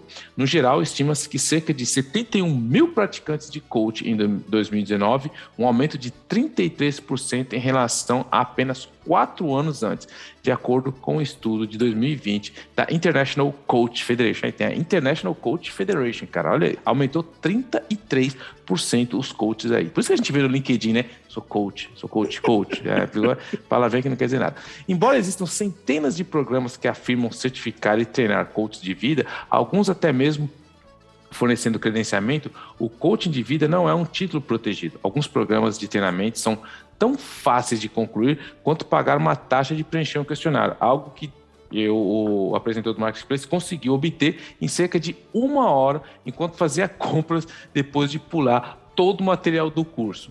Acho perigoso, abre aspas, ele disse, acho perigoso porque as pessoas estão se estão apresentando como especialistas quando na verdade não são, disse Bennington. Há um lugar para coaches de vida, disse ele, particularmente quando se trata de motivar e ajudar os indivíduos a estabelecer métodos. Faz parte, até aí tudo bem. Mas esse último amplo acesso mais fácil faz com que alguns canadenses procurem coaches de vida para questões além do seu escopo. É muito menos estigmatizante se conectar com alguém porque é um coach de vida em vez de um psicólogo, disse Alan Leshield, psicólogo registrado e professor da Faculdade de Educação da Universidade de Western Ontario, disse ao Marketplace. Longos tempos de espera para consulta com profissionais de saúde mental registrados no Canadá também fazem com que ver um coach de vida seja atraente para algumas pessoas em sofrimento mental, disse ele. Ele sustenta que as pessoas ainda devem procurar ajuda de um profissional médico se estiverem em perigo, especialmente porque acredita que os treinadores de vida não são regulamentados e podem passar por cima de suas cabeças sem o treinamento adequado. E a gente sabe que isso acabou se transformando numa maneira de ficar rico rapidamente. Uma pesquisa rápida por, por material de coach de vida online gera vários artigos, vídeos, postagens sobre como ser um coach de vida, lógico, bem sucedido. Muitos deles medem o sucesso por quanto dinheiro um coach ganha, alegando que o coach de vida pode ser um negócio de até seis dígitos. Althea Brenton, de St. Catherine, Ontário, achava que coach de vida seria sua próxima carreira. Querendo ajudar as pessoas e atraída pela promessa de ganhar seis dígitos por mês, ela se inscreveu em um programa de treinamento que afirmava que poderia lançar o seu negócio de coaching de vida bem sucedido e lucrar um, e, ter um, e ter um sucesso lucrativo em apenas 90 dias. Mas logo ela descobriu que grande parte do treinamento disponível para ela estava focado em ganhar dinheiro e não ajudar os outros. Acredito em coaching, acredito que pode funcionar, mas agora é apenas comercializado como uma forma de ficar, de ficar rico rapidamente, disse ela. Sua prática durou menos de um ano. Tanto Macaroni quanto Allen, que foram outras pessoas que falaram no documentário, foram documentados usando táticas de vendas que Bennington considera manipuladoras. Macaroni perguntou ao produtor disfarçado da CBC qual era seu orçamento para a sessão de coaching de vida, dizendo que a maioria das pessoas investe entre 5 e 10 mil dólares em seus resultados. Macaroni queria que o produtor concordasse com um depósito de mil dólares para seis a oito sessões, até o final da conversa. Quando o produtor repetidamente pediu um tempo para pensar sobre o pagamento, Macaroni respondeu: está apenas fazendo questionar você. Você não está pronto para isso. Não se trata de pressão. Estou vendo alguma hesitação. Então, agora estou meio me perguntando novamente. Talvez não sejamos uma boa combinação. Olha a técnica aí, manipulação total. Strang Allen também levou a produtora da CBC a decidir aceitar ou não seu programa de grupo e até o final da primeira consulta por telefone. O investimento regular para o programa é de 11 mil dólares canadenses. Mas se você se inscreve na ligação, eu lhe dou o que é chamado de taranã, o desconto de ação rápida, onde você paga realmente apenas 3 mil. Eu tiro, ela retira 3 mil dólares, então fica aí uma pagadela. Tudo que eu preciso é um depósito de 500 dólares mais impostos para bloquear a taxa do desconto, disse ela. Você me manda aqui, então os bloqueios tá tá tudo certo. Bennington disse que esse é um discurso de vendas clássico e as pessoas que são, e as pessoas que são vulneráveis, como aquelas que sofrem de doenças mentais, podem ter mais probabilidade de desistir quando o programa não é adequado para elas. Enfim, o ônus acaba sempre no consumidor. Está sendo estudado, eles estão tentando algumas regulamentações, estão vendo que vão, se vão colocar alguma lei, mas infelizmente esses coaches de vida que estão aí fazendo agora o pirâmide coach, né? Antes tinha só a pirâmide, agora tem um pirâmide de coach também. Pirâmide coach. Rapaz. Cara de pau, cara. Pô, isso aqui podia ir como dica desse, programa, hein? Assistir o, é. o Watch, Watch, Watch Marketplace.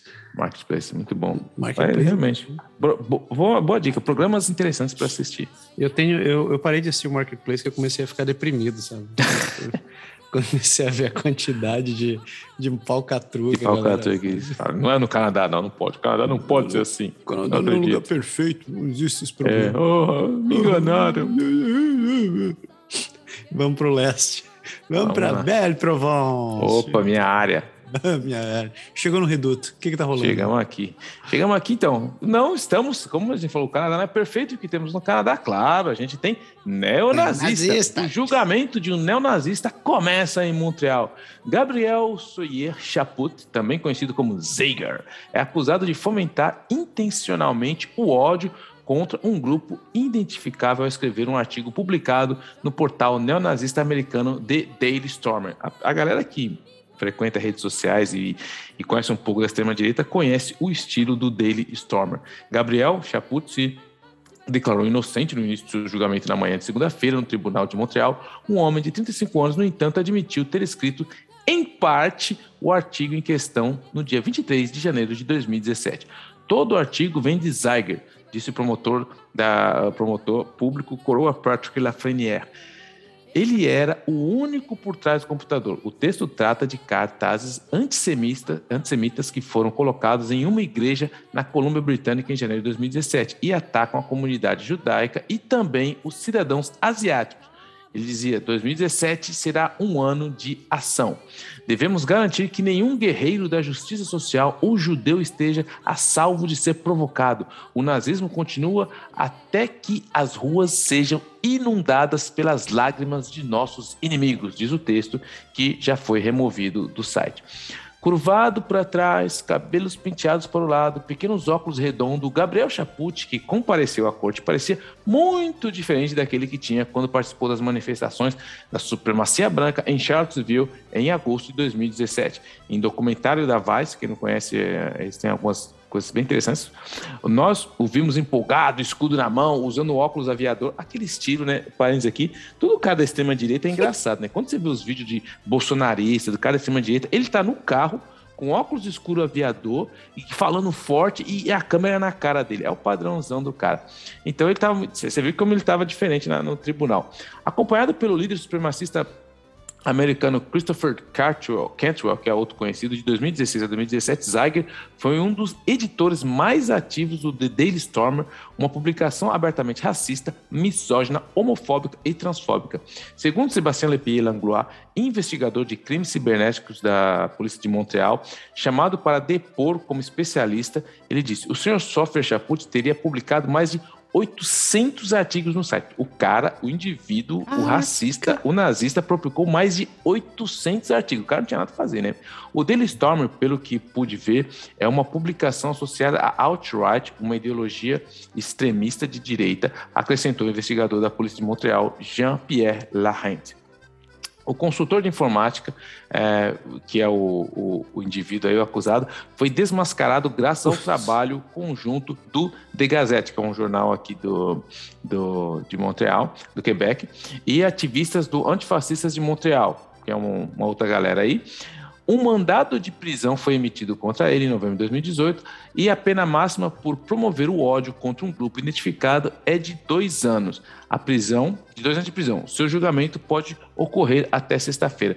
E assim, eu, eu acompanhei bastante esse caso e, e, e é bem interessante que a gente vê o estereótipo do daquele cara que nas redes sociais é o hooligan, que é um machão, que grita, que fala, mas chega na frente do tribunal, você precisa ver o cara cabelinho penteado, ombrinho baixinho, óculos, sabe?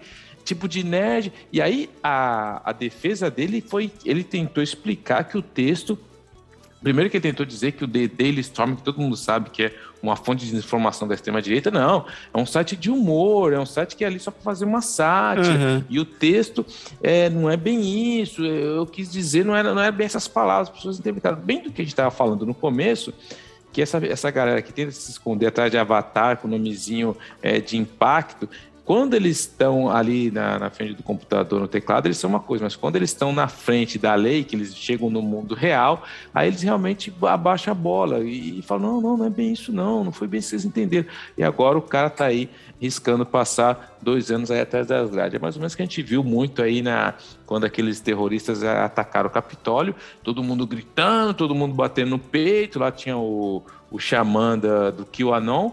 Aí quando ele chegou lá e foi pra cadeia, não, pelo amor de Deus, eu errei, não era bem isso, eu sou inocente, eu, não, eu fui enganado, enfim. Esses caras, é assim, sempre assim, né? Quando estão com, com, com o efeito da, do, da, da, da gangue é uma coisa, na frente da, do mundo real são verdadeiros carneirinhos tristes, arrependidos. Né? É. que miserável. Tá aqui os parios, eu não tenho nem o que comentar num cidadão desse.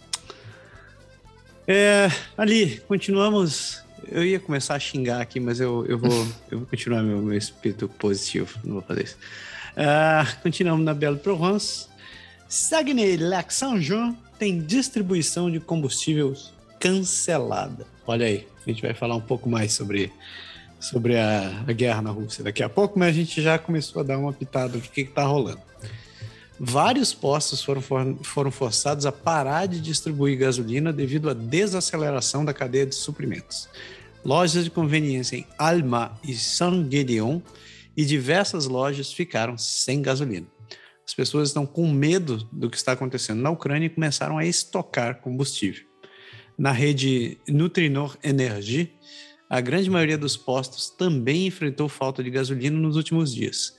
Ainda na manhã de quarta-feira, hoje, dia 2, faltaram alguns tipos de gasolinas, principalmente na loja de Saint-Guédéon, Alma, Saint-Nazaire, Saint-Cœur-de-Marie, Jonquière e Chicoutimi. E eu gastei todo o meu francês nessa, nessa pronúncia. No lado de San Bruno, a equipe esperava ficar sem combustível até o final do dia da quarta-feira também. A falta de mão de obra e não há quem possa transportar também. Agora é o período de férias da primavera e muitas pessoas estão afastadas por conta do Covid também. Além disso, a região tem passado por um dos invernos mais frios desde 94. As pessoas voltaram ao trabalho presencial para que haja mais pessoas nas, e, e o que está fazendo que, que tenham mais pessoas na estrada e precisam de mais combustível. Os, os caminhoneiros contratados para transportar combustível têm priorizado as regiões do Santo e Quebec, em vez das localidades mais ao norte. Do lado da Shell Canadá, que também foi contratada, os postos de gasolina não são afetados por essa situação. O representante da Shell diz que eles são, é, são por, os revendedores e o, quem está sendo mais afetado são especialmente os revendedores e os, e os representantes independentes que têm problema de abastecimento. A Shell tem garantias de fornecimento, por isso é, eles acabam abastecendo todos os postos da rede, da, da rede dele, da rede deles. Na RL Energy, nenhum dos postos da rede regional teve problema de abastecimento até agora. Combustível já está ficando caro, combustível vai começar a faltar e só como efeito de informação, é, eu estava procurando hoje quais são os, é, os fornecimentos, quais são os estoques de, de óleo, de petróleo no mundo, né?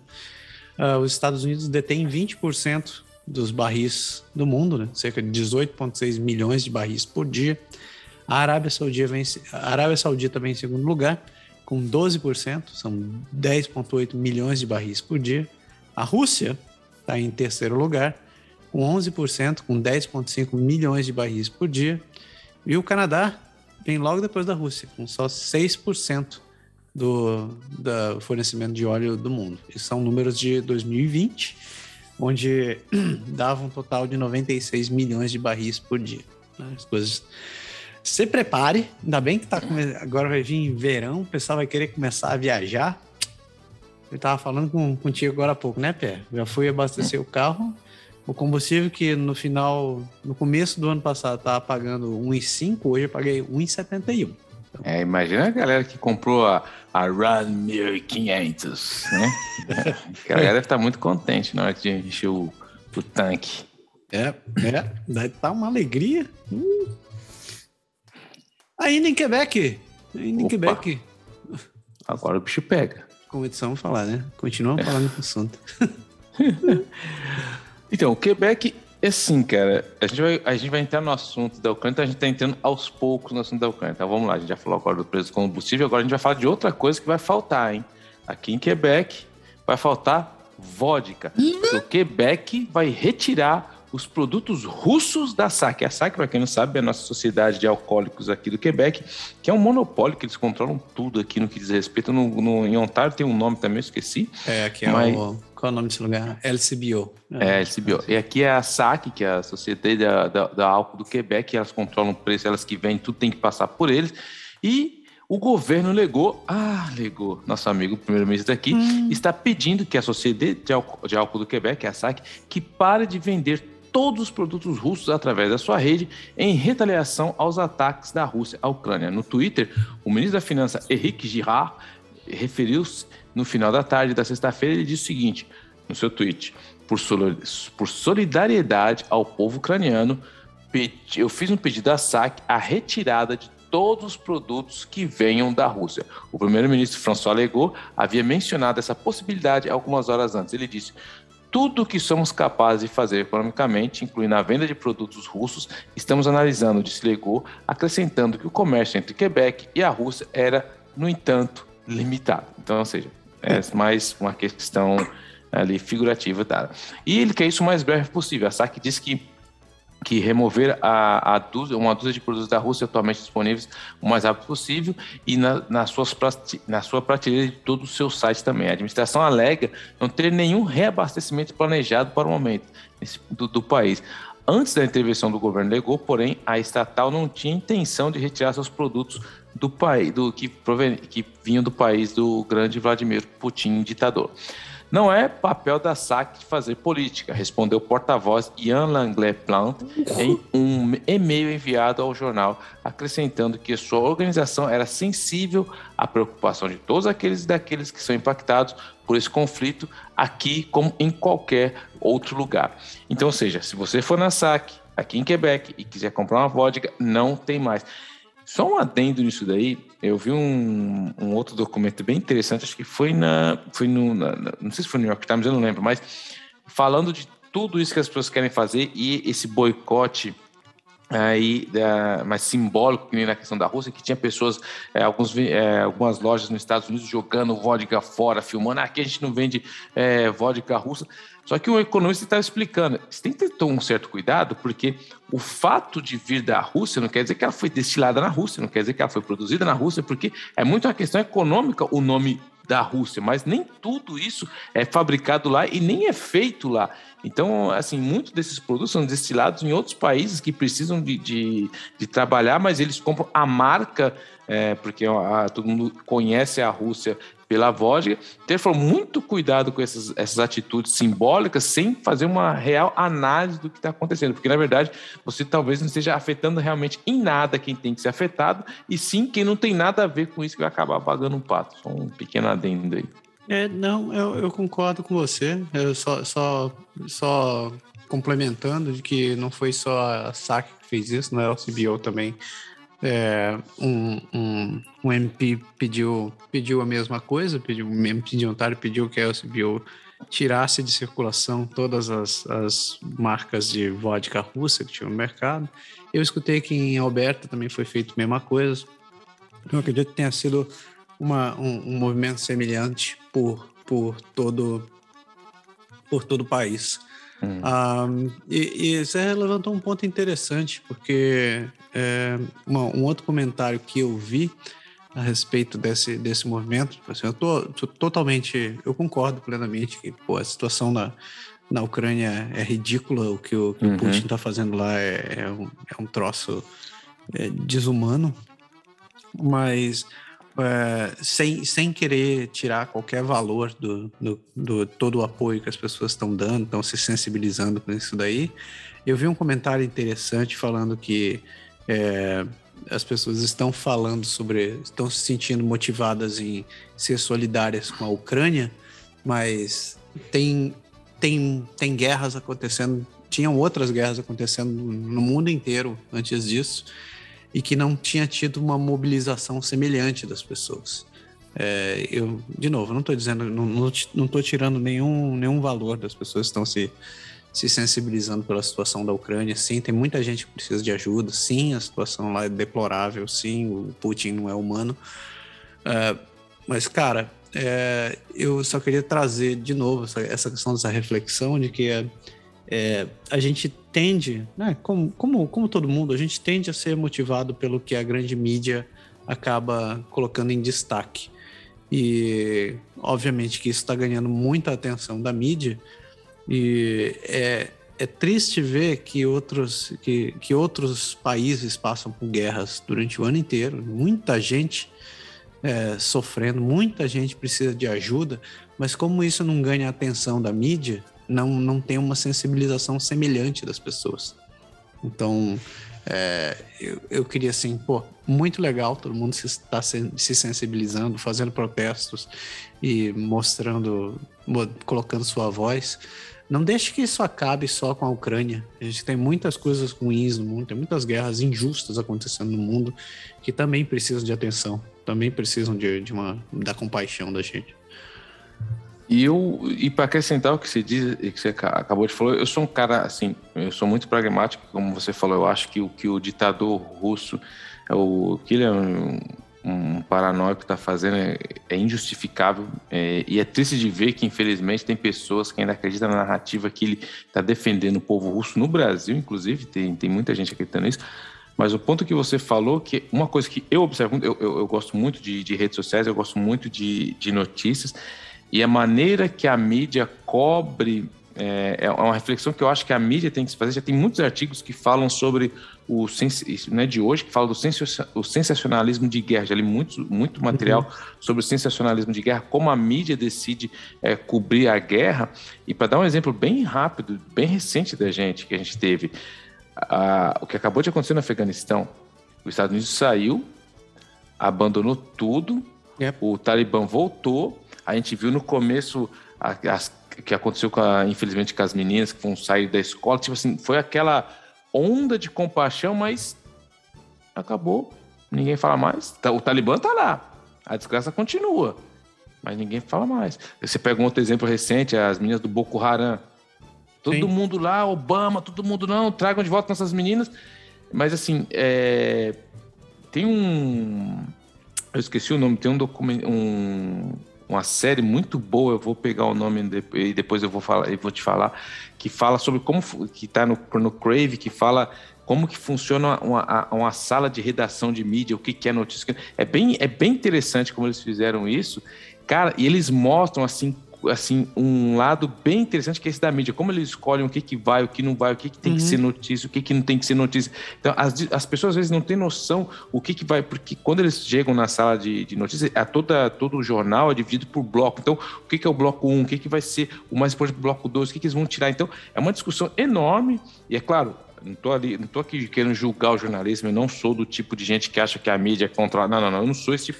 Eu sou um cara realista que eu sei que o jornalista está para fazer o trabalho dele, mas a maneira que a mídia tem. Se você estudar a história da mídia, da mídia desde a época do yellow jornalismo, como começou e aonde as fases da mídia, como ela chegou no que é hoje, a gente sabe que existe até a frase que eles falam, que a própria mídia fala: good news is not news. Então, ou seja, news, é. não vai funcionar. Você tem que ter o um fator sensacionalismo. Tem... então, eu acho que alguns meios de comunicação acabam extrapolando isso.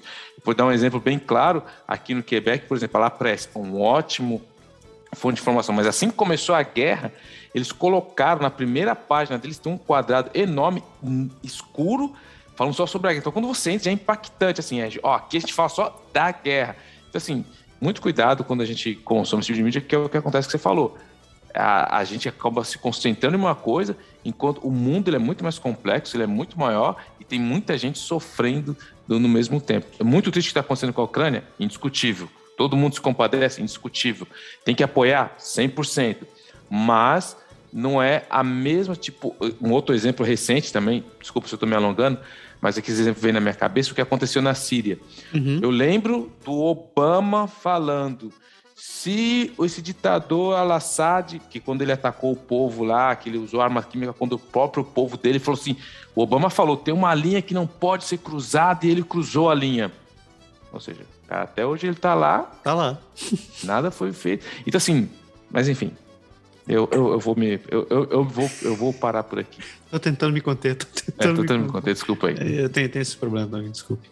Uh, saindo de Quebec, vamos lá, subimos, continuamos no Saint e chegamos em Newfoundland e Labrador.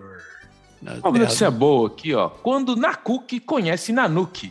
Quando Nanuki conhece, conheceu Nanuki, cachorro e urso polar se enfrentam em Black Tickle. Eita! Mora, é, morador de Black Tickle diz que cachorro e urso polar pareciam não saber o que fazer um com o outro. Uma família eh, de labrador está respirando aliviada depois que o seu cachorro de estimação foi embora sem nenhum arranhão após um encontro próximo com um urso polar. Victoria Kiff estava na casa de seus avós em Black Tickle, uma pequena comunidade em uma ilha na costa de Labrador, cerca de 700 quilômetros a noroeste de St. John, para jantar no domingo quando sua avó viu algo incomum do lado de fora através da janela. Abre aspas.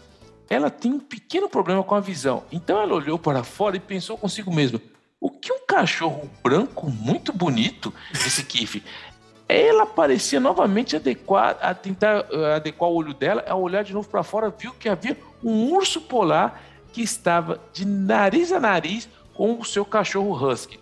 Kiff é, disse que a família entregou, entrou, todo mundo entrou em pânico porque o cachorro deles, Nanook, que coincidentemente significa urso polar em Inuktitut, que é uma língua autóctone, nunca tinha visto um urso polar antes. Felizmente, o urso parecia ser jovem, confuso com o cachorro. Kiff disse que sua avó estava preocupada que Nanook reagisse mal ao urso e o urso o atacasse. Abre aspas. Mas ele meio que ficou calmo e o urso estava cheirando eles, ficaram batendo um papo, né? Os dois ali. E realmente não sabiam o que fazer com o outro, assim como Nanook não sabia o que fazer com ele. Então, um ficou, ficaram ali no meio. E Kiff começou a gravar o encontro, capturando o urso em seus movimentos. Seu avô abriu a janela e começou a gritar com ele, na espera de enxotá-lo para longe do cachorro. Tentar toda aquela a defesa do cachorro, vamos salvar o cachorro. Porque esse urso, o jovem urso, ele não interagiu muito com as pessoas, então ele, ele vai até a janela e fica com as patas traseiras e começa a cheirar a janela também. É uma coisa interessante, né? Toda a família interagindo com, com o urso polar. Um colega da casa dos seus avós disparou uma bear banger, que fazia uma coisa, fazia um barulho, que é um explosivo alto lançado de um tubo portátil usado para afastar ursos. O urso polar que fugiu, mas ainda pensa-se que ele está na área ali, disse o Kiff. Quanto a Nanook, ele entrou na casa rapidamente após o encontro. Ele recebeu um almoço especial por causa da sua experiência de quase morte. Ele estava apenas no meio do caminho do urso, disse a dona do urso. Aí, tá vendo? Nanook encontrou Nanook. Nanook. Pô, que nomezinho pra dar pra um cachorro. É. Urso polar. É. Tem foto do cachorro? Eu não vi esse negócio. Tem, tem uma foto dos dois lá. Engraçado. Interessante. Engraçado, porque você não tava no meio do urso. Né? Nem quero chegar perto, cara. ai, ai. Então, saindo de Newfoundland, a gente desce um pouquinho, chegamos ali no Brunswick, a última parada desse nosso rolê dessa semana, onde tem uma historinha interessante. Uma médica deixa 5 mil pacientes decepcionada com a província de New Brunswick. Pô, 5 mil pacientes não é pouca coisa, não, hein? Uma ex-médica de família de St. John diz que vendeu sua clínica de mais, com mais de 5 mil pacientes e deixou New Brunswick depois que a Horizon Health se recusou a acomodar sua condição médica.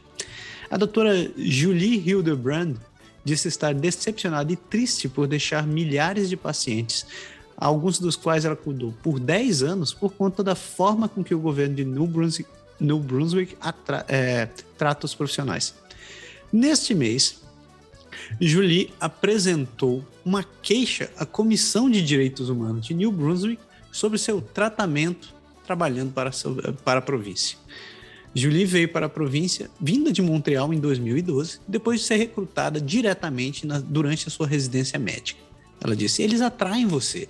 Eles têm um belo pacote. Eles estão dando as boas-vindas a você. O hospital parecia incrível. Ela disse que logo que chegou, ela começou a atender 2 mil pacientes e trabalhava 70 horas por semana. E só continuou a crescer, chegando perto de 6 mil pacientes. Segundo o College of Physicians and Surgeons of New Brunswick, médicos em New Brunswick atendem cerca de 1.500 a 2.000 pacientes. Mas o tamanho de, o tamanho de a quantidade de pacientes da carteira da, da Julie não era o problema, ela disse. Além de seus próprios pacientes, ela tinha um contato com a Horizon Health, que tipo, ela tinha um contrato, não um contato, um contrato com a Horizon Health, que estipulava que ela realizasse rondas hospitalares, também chamado de serviços de internação hospitalar. A cada seis a oito semanas, ela tinha que visitar o Hospital Regional, uh, o Regional Hospital de St. John e atender uma dúzia é, entre, entre 12 e 20 pacientes, o que significava que ela tinha que andar de 15 a 20 mil passos por dia. Julia é diabética. Com tudo que ela precisa, com tudo que ela precisava caminhar, Combinado com a doença, ela acabou desenvolvendo úlcera nos pés, além de fraturas e infecções que, se não fossem tratadas, elas podiam é, ficar em estado grave e gerar, inclusive, amputação. Ela chegou no estágio que ela precisava usar uma cadeira de roda por cerca de nove meses, isso em 2016. Em meados de 2018, apesar de uma carta de seus serviços é, médicos descrevendo os altos riscos de complicações que ela apresentou para a Horizon, a empresa começou, continuou a pressioná-lo para que ela retornasse ao hospital. Ela recebeu uma carta informando que ela deveria honrar suas responsabilidades de plantão e providenciar uma ou providenciar uma substituição. Em 2019, a Horizon ofereceu várias acomodações para que, que a Julie pudesse trabalhar. Nenhuma, é, nenhuma dessas acomodações incluía uma cadeira de roda. E, e, a área de trabalho dos médicos hospitalares não era acessível para ter cadeira de roda. Ou seja, não importa se ela continuasse andando de cadeira de roda, ela tinha que andar ainda. Ela teve que pagar uma secretária para que que, que pudesse empurrar ela pelo hospital. Tava feio o negócio do pé dela. As fotos são, são bem tensas. É, no fim das contas, a Horizon ameaçou remover os, os privilégios hospitalares dela se ela não realizasse as rondas, o que ia resultar no fechamento da sua clínica. Ou seja, se ela não tivesse licença para atuar como médico, ela não tinha como trabalhar, acabou-se, né?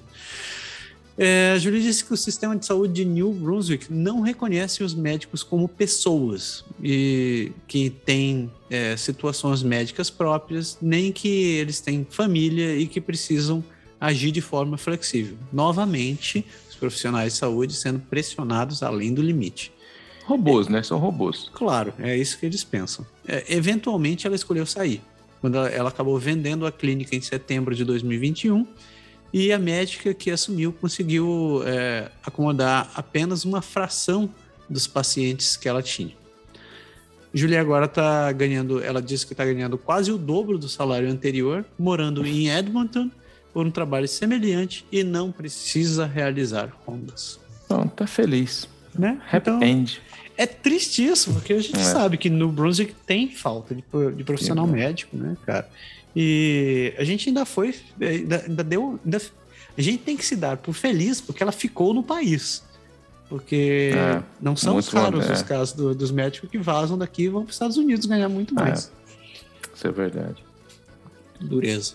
Fecha aí o bloco. O que, é que você tem então, para dizer? Fechar com o New Brunswick, mas antes, antes, eu lembrei, eu achei aqui o nome da série, é News The Newsroom no Crave, é uma série de hum. 2012 muito boa mesmo, que ela mostra os bastidores ali de uma sala de notícias, de, uma, de, notícias de uma, de uma, televisão a cabo, e ele acompanha a missão do cara que ele quer realmente deixar de fazer que as notícias sejam simplesmente sensacionalistas ou corporativamente comerciais, e ele é, é muito interessante, e para quem não conhece como funciona ali, é muito próximo da realidade de uma sala de notícias, da maneira que eles fazem, como eles escolhem a notícia, tem, lógico, tudo uma romantização, mas se vocês estiverem procurando uma boa série que fala sobre como funciona um pouco a mídia e a informação, assista The Newsroom, uma série de 2012, uma série de 2012 na, uh, no Crave.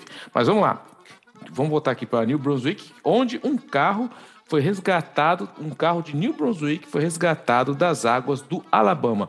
Mergulhadores e policiais no Alabama estão se perguntando como um carro registrado em New Brunswick acabou em uma hidrovia de 2.300 quilômetros da província. Um grupo de mergulhadores chamado de Chaos Divers avistou o carro no domingo a cerca de 3 metros de profundidade e chamou a polícia.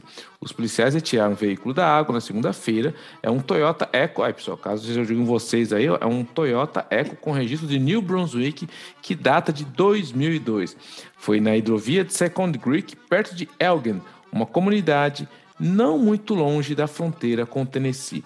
Uma descoberta intrigante: o mergulhador Jacob Grubbs ficou muito surpreso quando viu as placas. Ele diz que se perguntou nesse momento onde diabos é News Brunswick.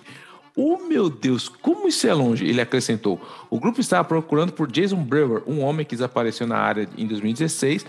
O carro completamente submerso foi descoberto por meio de um sonar. Um mergulhador examinou a cabine então o grupo chamou a polícia. Chaos Divers apresenta mergulhadores de busca e resgate é, que viajam pelos Estados Unidos em busca de pessoas desaparecidas em, enquanto eles limpam cursos da água. O grupo, com sede em Illinois, publica vídeos sobre suas descobertas no YouTube. Lindsay Buzik, outro membro da equipe, suspeitou que a placa fosse canadense porque viu palavras em francês nela.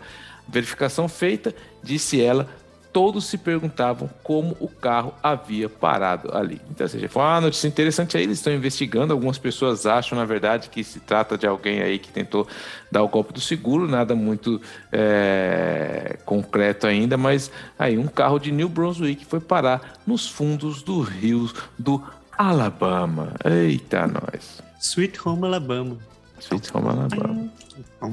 É isso aí. E assim a gente fecha nosso blocão sobre nossa rodada pelo país. E o programa segue. Vamos lá.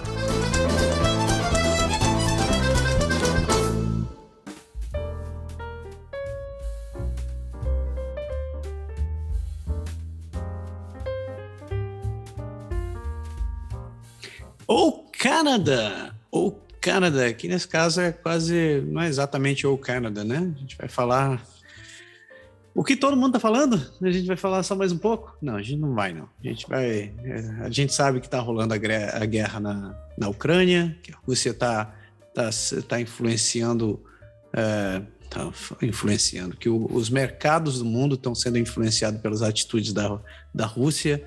E o que a gente está aqui para falar hoje é o que que isso está desencadeando no Canadá? O que que está rolando agora e quais as previsões do que pode estar tá rolando daqui a pouco? Sem contar alguns fatos que, que acabaram rolando por aí, né, seu pé? É. é. eu vou começar aqui dando, dando um parecer geral que, sobre mais ou menos o, o que pode acontecer de imediato com o Canadá. Né? Tem outros aspectos aqui, mas eu vou falar só o de, de imediato. Uh, a, a decisão da Rússia de invadir o território da Ucrânia vai ter impactos diretos e indiretos na economia do Canadá. A mais óbvia é o preço do petróleo.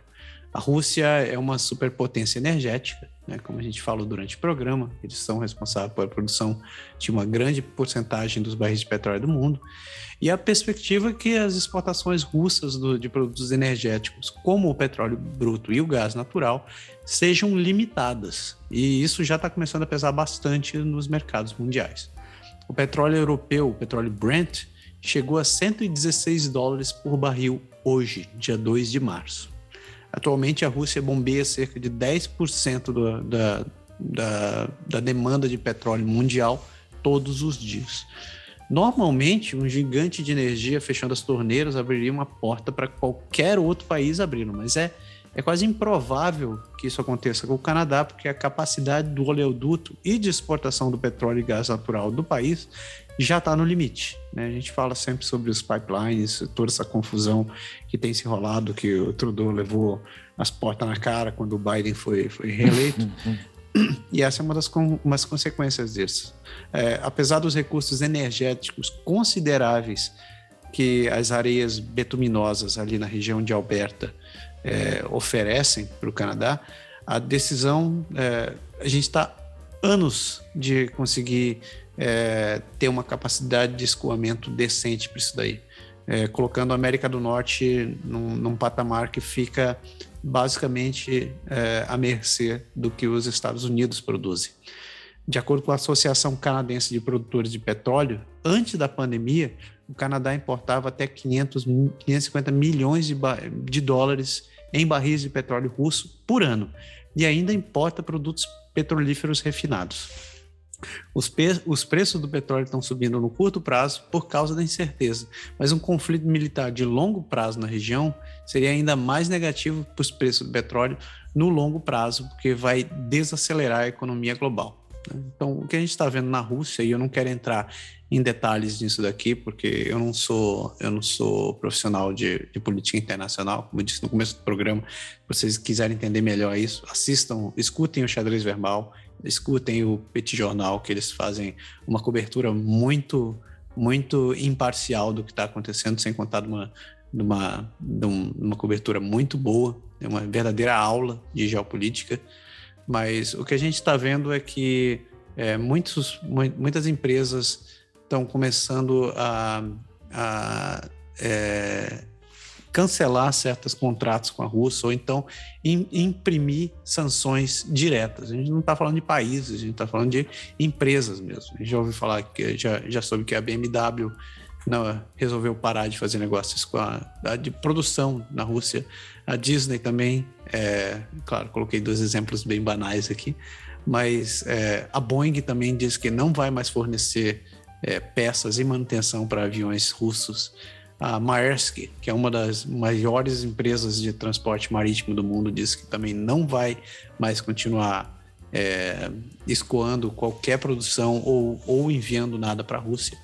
A gente sabe que, e, e, se você leva em consideração o fato de que eles têm toda essa, essa, essa participação somente na parte de, de, de petróleo, o, os impactos podem ser é, violentos para o resto do país. E a gente não tá, a gente só está falando da parte de petróleo até esse momento. É, continuando aqui a parte do, do texto, uh, a gente sabe que a energia vai ter um impacto mais direto, mas o que mais é, eu acredito que vai ter um impacto geral nos mercados globais vai ser a questão de alimentos. Uh, a, a Ucrânia foi, é conhecida como o celeiro da Europa. E, é, e não, é por, não é à toa, porque ela é uma importante fornecedora de, de milho e trigo. E a Rússia também não fica longe disso. A Rússia também tem uma, uma cultura a, a, agricu, a, agro, agro, agro, agro semelhante. Eu não consigo achar o termo para isso. Agroalimentar. Agroalimentar, obrigado. Combinados, a Rússia e a Ucrânia eles produzem cerca de 25% da oferta de trigo do mundo. E, e agora, com, com tudo que está acontecendo, você sabe o que vai acontecer. É, com, com a falta de oferta, uh, os preços vão começar a disparar. E, dadas as recentes invasões no, no, no Mar Negro pela Rússia, a gente ainda tem um risco considerável de que os portos da Ucrânia também fiquem inoperantes. Eu acho que já estão inoperantes nessa altura. Se eu não me engano, já, eles já tomaram muito dessa região. Como grande exportador de trigo, o Canadá deve sentir essa parte do conflito diretamente. Se a Europa não conseguir obter trigo ucraniano, eles vão procurar em outro lugar. Se a Ucrânia, que é um grande produtor e exportador, não estiver produzindo esse ano, vai ter uma escassez global. E isso vai fazer com que os preços subam. Vai ser bom para o mercado canadense? Até um certo ponto, porque o Canadá não tem capacidade de fornecer tudo o que o mercado precisa uh, o preço do trigo já subiu 15% só no mês passado. E tudo isso com na, na, suposição que as duas maiores safras de trigo no mundo não vão ser confiáveis. Eles estão falando especificamente da Ucrânia e da Rússia. E, e isso está sendo levado também num, num, a longo prazo. Então, as, os especialistas e professores de, de economia e de área, da área agrícola, eles acreditam que, que os preços devem continuar a subir muito mais durante esse ano. O professor de economia agrícola da Universidade de Saskatchewan, Richard Gray, ele disse que se uma guerra, é, se, essa, se essa for uma guerra prolongada e houver interrupção de fornecimento, isso pode interromper a produção na primavera e nos próximos anos. Lembrando que o Canadá ele, ele é um país que tem flutuação climática, tem climas bem definidos, a gente só consegue plantar e colher em uma determinada época do ano. Se durante esse período, é, o mesmo se aplica também para a Ucrânia e para a Rússia. Se durante esse período é, não for possível fazer a colheita e fazer a, o replantio, isso significa que a gente já está esperando uma falta de uma falta de trigo para o ano que vem. Ou seja, os preços devem subir junto com isso.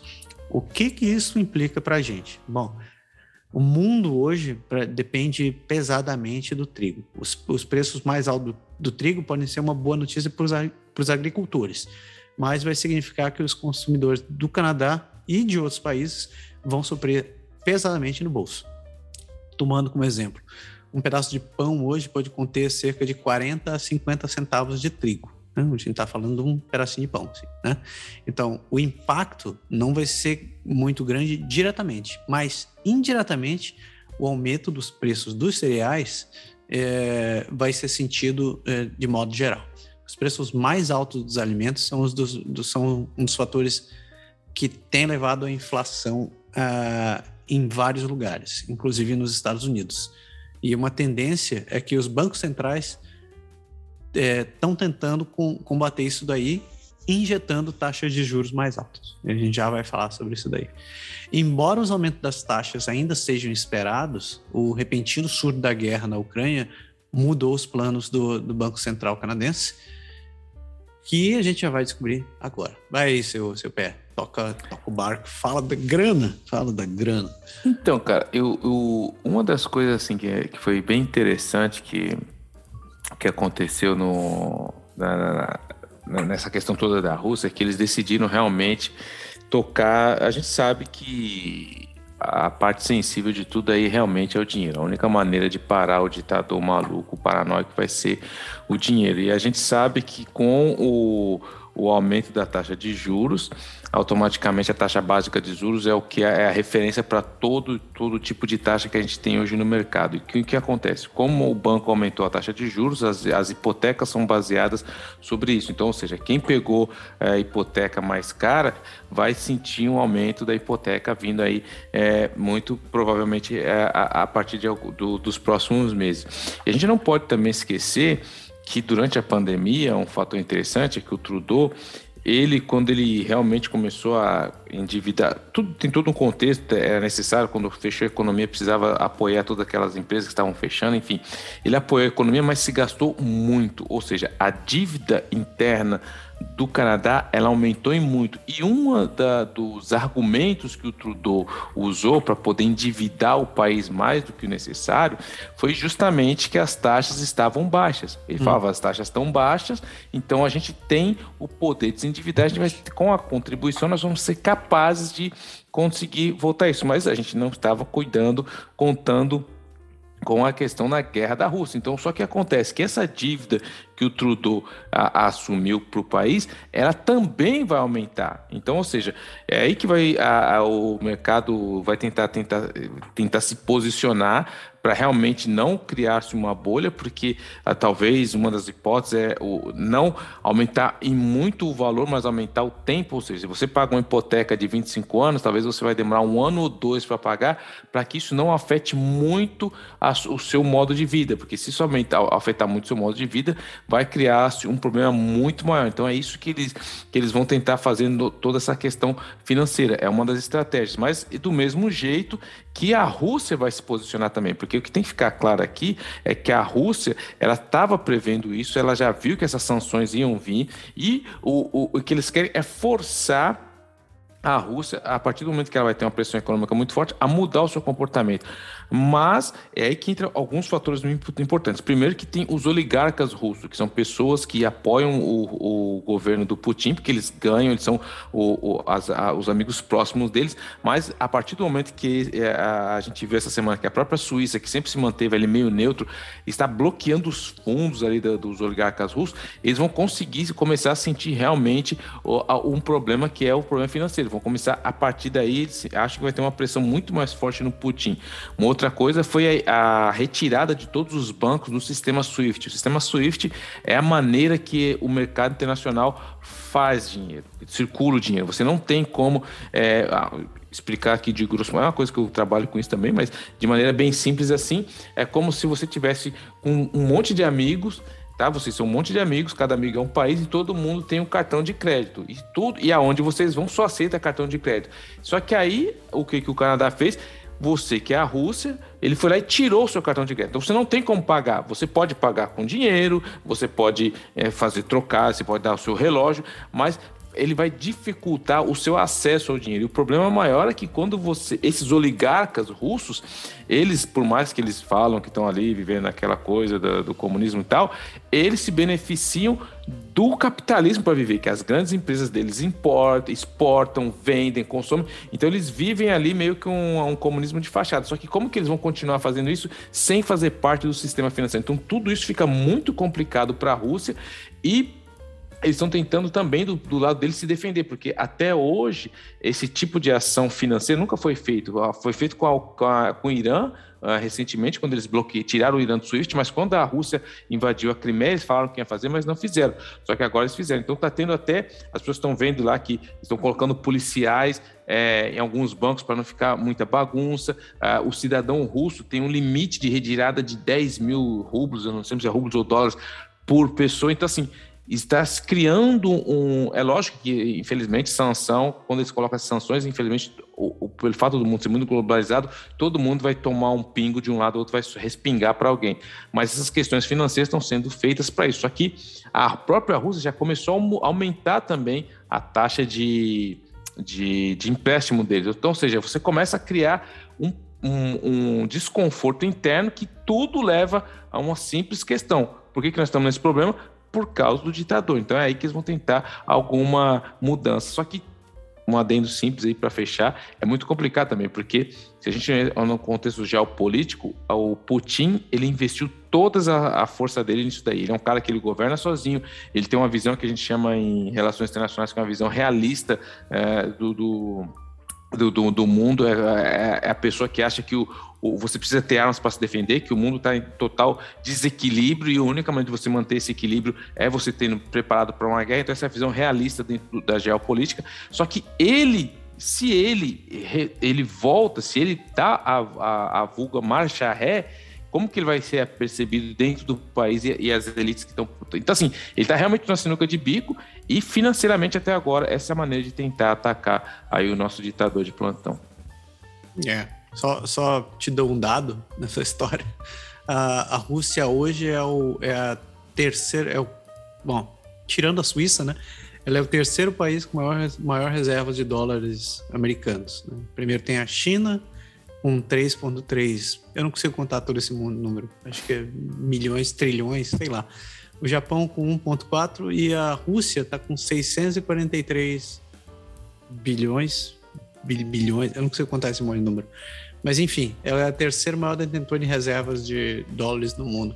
Ah. E o que eu estava vendo é que o, o Putin está tentando manter essa grana dentro do país. Né? Então, é o que ele, uma das medidas que, ele, que eles acabaram declarando, acho que então, hoje ou ontem, que é, empresas russas que têm dívidas em países é, é, têm dívidas é, em países para outros países, é, ele está dizendo que não é para ninguém pagar. É. a partir de agora, calote. Ninguém vai pagar, porque, obviamente, ele quer manter a grana dentro do país. Hum, e ele sabe que ele está numa situação de. É, porque você pensa assim do lado. É, a, a, a mentalidade do, do, do, Putin seria que ia, seria, seria rápido, seria uma invasão, mas a gente não pode esquecer que, a nível de território, a Ucrânia é um território enorme. Gigantesco. E o, e o, e o exército russo também é um exército enorme. Você vai ter que alimentar essa galera uhum. lá por muito tempo. Você vai ter que ter logística para essa galera por muito tempo.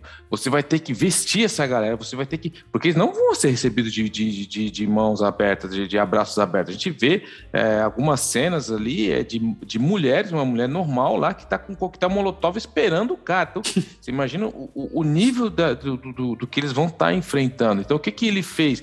Ele está vendo que o rublo já desvalorizou mais de 40%. Já até uma piada na internet. Imagina você é um soldado russo sendo pago em rublos. Está vendo 40% do seu poder. Então, assim, é muito complicado onde ele está se enfiando e é muito complicado porque se manter uma o problema da guerra é o tempo que ela dura. Quanto mais longa ela, ela vai, mais custo você tem. E se ele não conseguir se manter financeiramente, isso aí vai ser um caos, é, um caos total. É isso aí, que, o que eu lembro até, esqueci o nome do autor, mas ele dizia que uma guerra, uma guerra, o que ganha a guerra é, é o dinheiro que você paga pelas balas. É. É, é. Só colocando em, em, perspectiva o tamanho da Ucrânia, para quem não tem ideia, a Ucrânia tem 603 mil quilômetros quadrados. O sul do Brasil inteiro, somando os, os, os, três estados, tem 576 mil quilômetros quadrados. Então, o, o, o, sul inteiro do Brasil cabe na Ucrânia e sobra espaço. É, então, dando só continuidade nessa questão da grana que você estava falando, o, hoje, anunciado hoje, dia 2, né? se você tem Eu vou até fazer essa piadinha no final. É, o Banco do Canadá ele elevou a taxa de juros de referência pela primeira vez desde 2018. Como você disse, né? É uma consequência direta do que da situação que a gente está vivendo hoje. Valeu, Trudeau, de novo. Uh, o governador do Banco do Canadá, Tiff McLean, ela falou numa entrevista coletiva da decisão da taxa de juros e a divulgação do relatório da política monetária do, do Canadá. O Banco do Canadá elevou a meta para a taxa de overnight para 0,5%. A alta de 25 BPS para conter a inflação é a primeira desde 2018, depois de cortar a ajuda e, é, do. Como é que chama isso Da ajuda econômica que teve para a pandemia em 2020. O Banco Central do Canadá diz que os aumentos de juros estão chegando, mas diz que está acompanhando de perto a situação na Ucrânia. Né? A, a, a Tiff falou ainda que a invasão não provocada da Ucrânia pela Rússia é uma nova e importante fonte de incerteza, que os preços do petróleo e de outras commodities subiram acentu acentuadamente. Isso acentuará a inflação em todo o mundo e os impactos negativos na confiança e nas novas interrupções no fornecimento podem pesar no crescimento global. O Banco do Canadá diz que os aumentos de preços em geral se tornaram mais abrangentes. No geral, a inflação deve ser mais alta no curto prazo do que era projetado em janeiro. A, inflação persistentemente elevada está é, tá aumentando o risco de que as expectativas da inflação de longo prazo também possam subir. Hoje, a inflação canadense atingiu níveis que não eram vistos desde 91, uma taxa de 5,1% ao ano. Com a probabilidade é, de tudo isso ficar esquentar ainda mais do que a gente esperava durante o primeiro semestre do ano, as chances são de que o banco é, entregue os aumentos de 3 quartos dos pontos restantes que tinham sido alocados para 2022 nas próximas três datas de definição de taxa, em vez de espalhadas ao redor do ano. O que, que isso vai significar? Que os juros vão subir numa porrada só e vão subir muito mais do que estava sendo esperado. É, eles, é, ela continua dizendo que esperamos que, que haja uma pausa na taxa de overnight de 1,25%, 1,25% para fazer um balanço na direção de crescimento e da inflação e permitir que o aperto quantitativo funcione como uma ferramenta para ajustar a política antes de retornar aos aumentos das taxas em 2023. O que ela está resumindo aqui? Vai subir. Né? Isso, isso é inevitável. E eles estão otimistas de que vão conseguir segurar isso daqui é, a, antes da, da, do, do anúncio das taxas para o ano que vem. A reportagem continua dizendo que, enquanto isso, o crescimento do PIB no quarto trimestre chegou, uh, chegou em 6,7%, que é uma. E isso é uma e o Banco do Canadá diz que vai continuar na fase de reinvestimento dos títulos do governo no governo, mantendo as participações aproximadamente constantes. Lembro que a gente, no programa passado a gente falou sobre a questão de como o, a, a gente chegou nesse estágio das, da, do mercado imobiliário, que o governo do Canadá mantém isso daqui de forma artificial, e que o aumento dos juros poderia levar a uma, uma, uma reação em cadeia. Fiquem de olho. Vá lá. Né? Segura, segura essa, essa patuscada. É. O Banco do Canadá diz que a atividade do mercado imobiliário está elevada, aumentando a pressão sobre os preços dos imóveis. As taxas de juros baixíssimas tinham ajudado a atrair compradores para imóveis, mas isso vai acabar. Olha só, acabei de falar isso. É, para aqueles preocupados com o impacto nas suas carteiras, esse aumento na taxa de juros durante esse aumento da taxa de juros do overnight não vai significar uma mudança imediata para aqueles com hipoteca de taxa fixa. Uhum. Mesmo assim, as taxas fixas estão subindo, o que pode representar um problema na hora da renovação para aqueles que. É, bom, para quem, vai, quem vai renovar isso daqui. As taxas variáveis de hoje ainda são muito baixas, né? E vão ser. E eles acreditam que vão ser necessários ainda aumentos para empurrar as taxas variáveis para cima, o suficiente para torná-las comparáveis às taxas fixas de hoje o lowest rate, uh, lowest, lowest rates.ca esmagou os números usando a, a, calculadora de hipoteca e encontrou uma casa de 720 mil dólares com 10% de entrada em 25 anos, pagando cerca de 2.500 dólares por mês com hipoteca variável de 1,2%. A mesma hipoteca com aumento de 25 pontos seria cerca de 2.664, ou seja, 77, 77 dólares a mais por mês ou 924 por ano. Os pagamentos mensais da hipoteca na mesma casa com taxa fixa de 5 anos, de 2,5%, seriam cerca de 3.033. Mas vale, vale levantar aqui que isso daqui é uma, é uma previsão otimista. É, bem otimista. Eu acredito que o troço ainda vai feder muito. É, a gente já está vendo, por exemplo, o, o, dólar, o dólar canadense está sendo esmagado ultimamente. Uh, hoje a gente teve uh, o Biden fez o pronunciamento no, no, no, no, Senado dos Estados Unidos. Ele imediatamente após o pronunciamento dele, ele já é, mostrou que as, a pesquisa de opinião já já, ganha, já ganhou ele já ganhou espaço nas pesquisas de opinião. É, eu acredito que, que o que deve acontecer agora, como vão ter as, as primárias agora no meio, no meio do ano dos Estados Unidos, ele está tentando se garantir da maneira que pode, porque a inflação lá também está caindo, também está muito alta. Uh, o governo, o, o país ainda está tá tentando se recuperar do impacto da, da pandemia.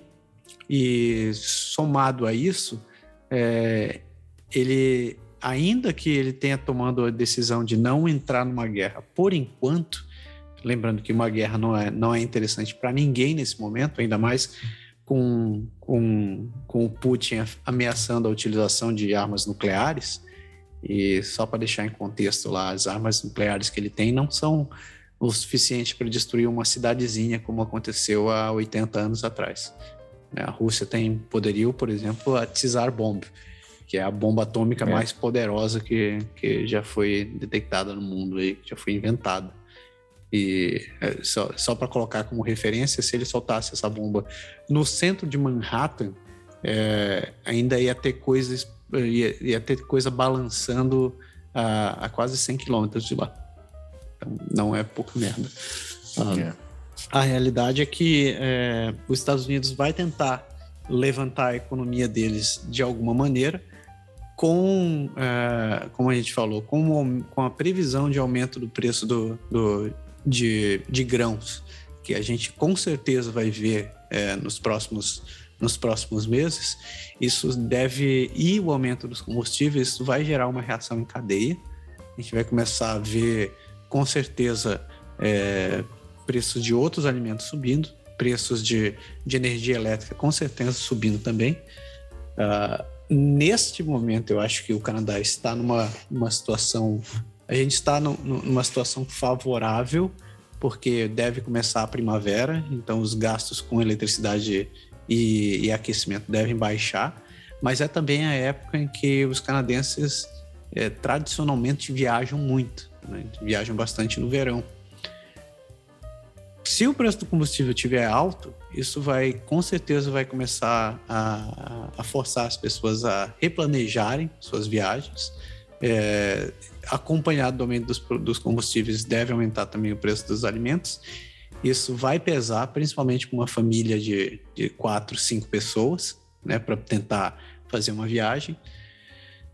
Se o, se o aumento, se a diminuição de, de, de viagens, a diminuição do turismo no Canadá continuar, isso vai afetar bastante, ainda mais o mercado de turismo, como hotéis, pousadas e, e campings que tem por aí. Isso vai fazer a economia entrar, en, entrar ainda mais apertada naquilo ali, ainda mais do, pior do que a gente está.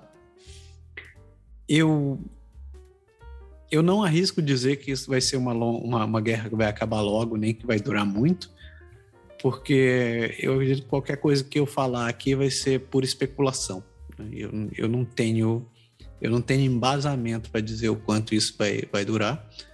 Eu acredito, da minha opinião, assim, que para nós, vivendo no Canadá nesse momento, que seja. É, primeiro, se você estiver pensando em termos de economia, seria um, um bom momento para não tentar adquirir novas dívidas, né? Se você tem investimentos, por exemplo, sua aposentadoria privada está atrelada a títulos mais, é, moderados ou agressivos, o que eu posso te dizer hoje é que não olhe para ela, porque a previsão não vai ser nem um pouco boa.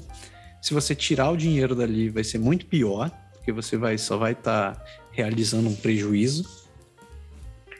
E é, sei lá, eu acho que são as duas coisas que eu poderia dizer. Não faça dívidas grandes e não tente tirar o dinheiro que você tem em algum lugar agora. É, porque o, o problema que eu falei, eu tava falando assim, o problema é ninguém sabe quanto tempo vai durar a guerra. É. A gente sabe que a Ucrânia, tudo bem, é louvável o que eles estão fazendo, estão guardando Kiev, não conseguiu, a Rússia não conseguiu entrar em Kiev, mas todo mundo sabe que o poderio bélico da Rússia é muito grande.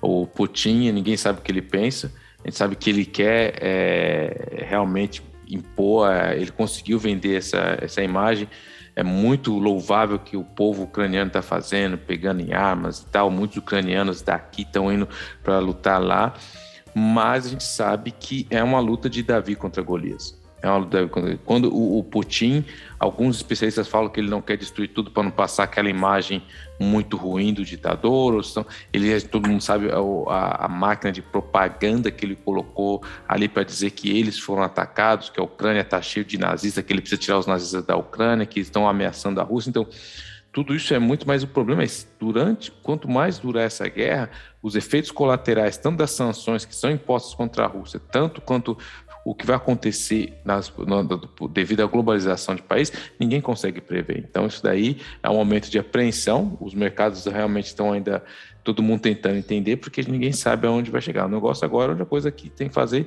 é prudência. E quando eu estava na minha época de militar no Brasil, tinha um ditado que dizia: quando você está na trincheira e o couro está comendo de bala, a coisa mais inteligente a fazer é não fazer nada. Fica ali, porque se você sair correndo que nem um tonto, você vai arriscar tomar um balaço na testa. Então, se você está na trincheira, o couro está comendo, abaixa e espera. É mais ou menos o que tem que fazer agora.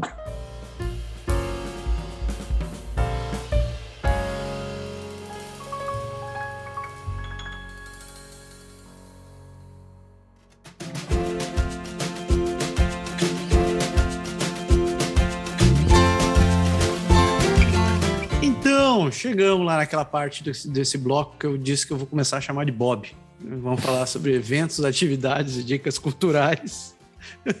Você começa, meu querido Pierre. Você tem para recomendar? Cara, eu vou dar um conselho que me ajudou muito aqui. Eu não sei há quanto tempo você está aqui no Canadá, você que escuta a gente aí, se você está chegando, se você está aqui muito tempo, mas eu vou te dar um conselho: assista e tente entender o rock. Eu sei, não é fácil, é um pouco complicado no começo, mas é muito interessante. Aqueles caras jogando ali, tentando, às vezes você nem vê aquela a POC voando, aquele negócio preto. Você fala, ah, já vi gente falando, não consigo nem acompanhar onde está a bolinha preta. Você consegue se acostumar e é muito interessante. Por quê? É, o, o, Canadá é, o canadense é apaixonado por hockey. É, a gente sabe que existe a NHL, que é a National Hockey League, que tem 32 times. Desses 32 times, 7 são canadenses. Então, e tem o. o é, a gente tem equipes do, do, do, de Montreal que entrou na liga desde 1917, que é daqui de onde eu, eu, moro, no Quebec, que é o Montreal Canadiens. A gente tem o Toronto Maple Leafs também, que é um dos fundadores da liga, que é de 1917, que fica em Toronto. Tem o Vancouver Canucks, que entrou, que entrou em 1970. Tem o Oilers de Edmonton, que entrou em 79. Tem o Flames de Calgary, que entrou em 80. A gente tem os Senadores de Ottawa, que entrou em 92. E o mais recente tem o, o Jets de Winnipeg, que entrou na liga em 2011. Assim, por que, que eu estou falando que é interessante isso? Porque quando você aprende um pouco do rock, da cultura, isso abre muitas portas, principalmente para aquelas conversas quando você está entrando quando você está chegando, você não entende. Eu sempre fui, gostei muito de futebol, mas você chega aqui, você não. O que eu gostava do futebol no Brasil é justamente você tinha. Você falava antes do, do, dos clássicos, durante o clássico e depois dos clássicos. Aqui, se você chegar, não tem nada. E as pessoas falam de rock, as pessoas conhecem rock. Todo mundo aqui gosta de rock, principalmente que, principalmente Montreal, é o, esporte mais conhecido, é como parece a, vila de um esporte só. Então, isso vai te ajudar muito, isso vai ajudar na sua adaptação, vai te ajudar também a conhecer um pouco da cultura. E uma das coisas coisas que me ajudou foi que quando eu comecei a escutar rock, eu via os comentários e falava, eles usam algumas referências muito relacionadas ao esporte. E eu lembro que uma vez eu estava numa entrevista e o, eu, o entrevistador me perguntou, ah, mas qual é o seu estilo de trabalhar? Eu falei assim, ah, eu sou mais o cara que gosta de passar a rondelle pro outro, passar a POC e tal. Eu, o cara, ele parou e falou assim, você conhece rock? E aquilo ali, o, o jeito que ele me olhou mudou, a entrevista tomou um outro rumo, por quê? Porque você usa uma referência local, você usa uma referência que ele conhece. Então, isso abre portas assim. É legal, é uma atividade muito legal. Eu jogo rock no gelo, aprendi a jogar rock no gelo. Eu gosto de uma liga de garagem que a gente joga. É muito interessante. Não é fácil no começo, a gente pode até fazer um programa sobre o rock, que é, é muito legal, o esporte, as regras, mas se você tiver oportunidade, assista, isso vai te ajudar e vai te integrar muito mais na cultura canadense. Fica aí minha dica. Essa me deixa deprimido, porque eu não sei patinar, velho. A gente vai resolver isso aí, meu. A gente tem, vai ter que resolver essa parada pô, aí. A gente, vai, a gente vai patinar lá no Ridô, lá junto, lá. Pô, velho, que coisa. Sendo envergonhado. então, é, minha dica. Eu tenho, tenho três dicas aqui, que são três dicas bem, bem. A primeira eu vou começar pela, pela, é, pela mais guilt pleasure possível aqui. Eu assisti uma série no, no Netflix que eu preciso recomendar porque eu, eu assisti uma porrada só e eu fiquei eu fiquei viciado nela. Vai começar primeiro porque um é da Shonda Rhimes e eu sou um, um idiota por séries da Shonda Rhimes. Não sei porquê, mas eu sou um idiota por séries da Shonda Rhimes. Elas são muito boas, essa é a verdade. O nome da série é Inventing Anna e conta a história de uma menina russa que enganou toda a sociedade de, de, de Nova York e quase deu um golpe ultramilionário. E a, a, série é fantástica. Ela, ela é baseada, de fato, em fatos reais. E eu recomendo muito que vocês assistam. É, é, primeiro porque o desenvolvimento da trama é muito interessante.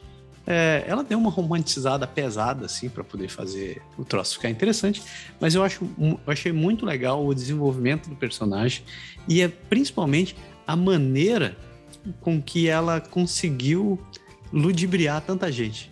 Porque ela, como eu disse, foi ter uma dramatizada em tudo isso daí, mas. E, e, eles insistem nisso durante a série inteira. Tanto que no começo de todo episódio eles dizem baseado em fatos reais, mas a gente deu uma exageradinha. mas é, é, é muito interessante como ela conseguiu dar o golpe em tanta gente. E tem uma, tem uma, uma, uma fisgada no final, assim, falar como a gente tende a mentir para nós mesmos, para mesmo que você, quando você enxerga a possibilidade de ganhar alguma coisa. Então, é, é, como ela quiser, ele, ela tentou passar a mensagem de que todo mundo que tentou, que caiu na jogada dessa mina, no fundo sabia que ela não tinha toda, toda aquela pompa que ela dizia ter, porque ela dizia ser uma, uma herdeira de uma fortuna alemã, né? Mas é, no fundo as pessoas não acreditavam nisso, mas elas acabaram indo na dela porque pensavam assim, putz, mas eu vou ganhar e vai que é, né? Então, pô, ficar naquela. Muito bacana, eu recomendo Inventing Anna, tá no Netflix. Duas outras coisas que eu preciso recomendar é Kim's Convenience, a gente falou durante o programa. A série é muito legal, conta a história de uma família, é, pais coreanos que vieram para Toronto, eles tiveram dois filhos, eles têm uma lojinha de conveniência ali na cidade. A loja, a, a loja, a, a série é bem legal, ela, ela quebra bastante o estereótipo do asiático, assim, e quem é asiático vai se identificar bastante com, com as piadinhas que tem ali, porque é bem coisa que a gente vive na, no meio da colônia. Eu recomendo muito. E por fim, eu vou deixar uma dica que só vai, só vai começar a valer na semana que vem, mas eu acho que eu já vou deixar desde já, que é um novo filme. Eu não sei se é da Disney ou da Pixar, que é Turning Red. Turning Red é uma animação que, que conta a história de uma menina que é descendente de asiáticas, que ela ela quando ela fica muito nervosa, ela se transforma num panda vermelho gigante. Então é, é uma, é, é uma analogia bem interessante para falar sobre a, as transformações que você passa na, na, na, adolescência. A série se passa durante os anos, os anos 2000, então antes da invenção dos smartphones. É, é muito interessante o, o trailer e ela se passa em Toronto. Então, e tem as vozes da Sandra Oh e da Maitrey Ramakrishna. que são duas atrizes canadenses. Então, recomendo muito. Já assisti o trailer, não assisti o filme, vou assistir e recomendo. É da Pixar, por sinal. Não é da, da Disney, é da Pixar. É isso aí. Ah, pô. Mas aí, ficou, ficou minhas dicas. Isso aí, fechou. É, pessoas, só um último recado. Pé vai estar tá viajando. Pé vai estar tá viajando pelas próximas. Essas, essas, duas semanas você vai estar tá fora? Duas semanas, duas semanas. Duas semanas. É, não tem garantia que vai ter programa, mas é, vamos ver se, se rolar alguma coisa, vai ter. Se não, não se espantem se não tiver programa nas próximas duas semanas, é, porque eu sou muito frouxo para tocar esse negócio sozinho. Então, é isso aí. Relaxa, eu vou fazer uma experiência sociológica política no Brasil e depois eu volto para contar. Muito bem. Boa sorte. Boa viagem, meu querido. Valeu. Pessoal, uma excelente semana. Se a gente não se ver por essas próximas duas semanas, aproveitem, é, se divirtam. O começo da primavera tá aí. E fiquem em paz. Tamo junto. Falou. Valeu.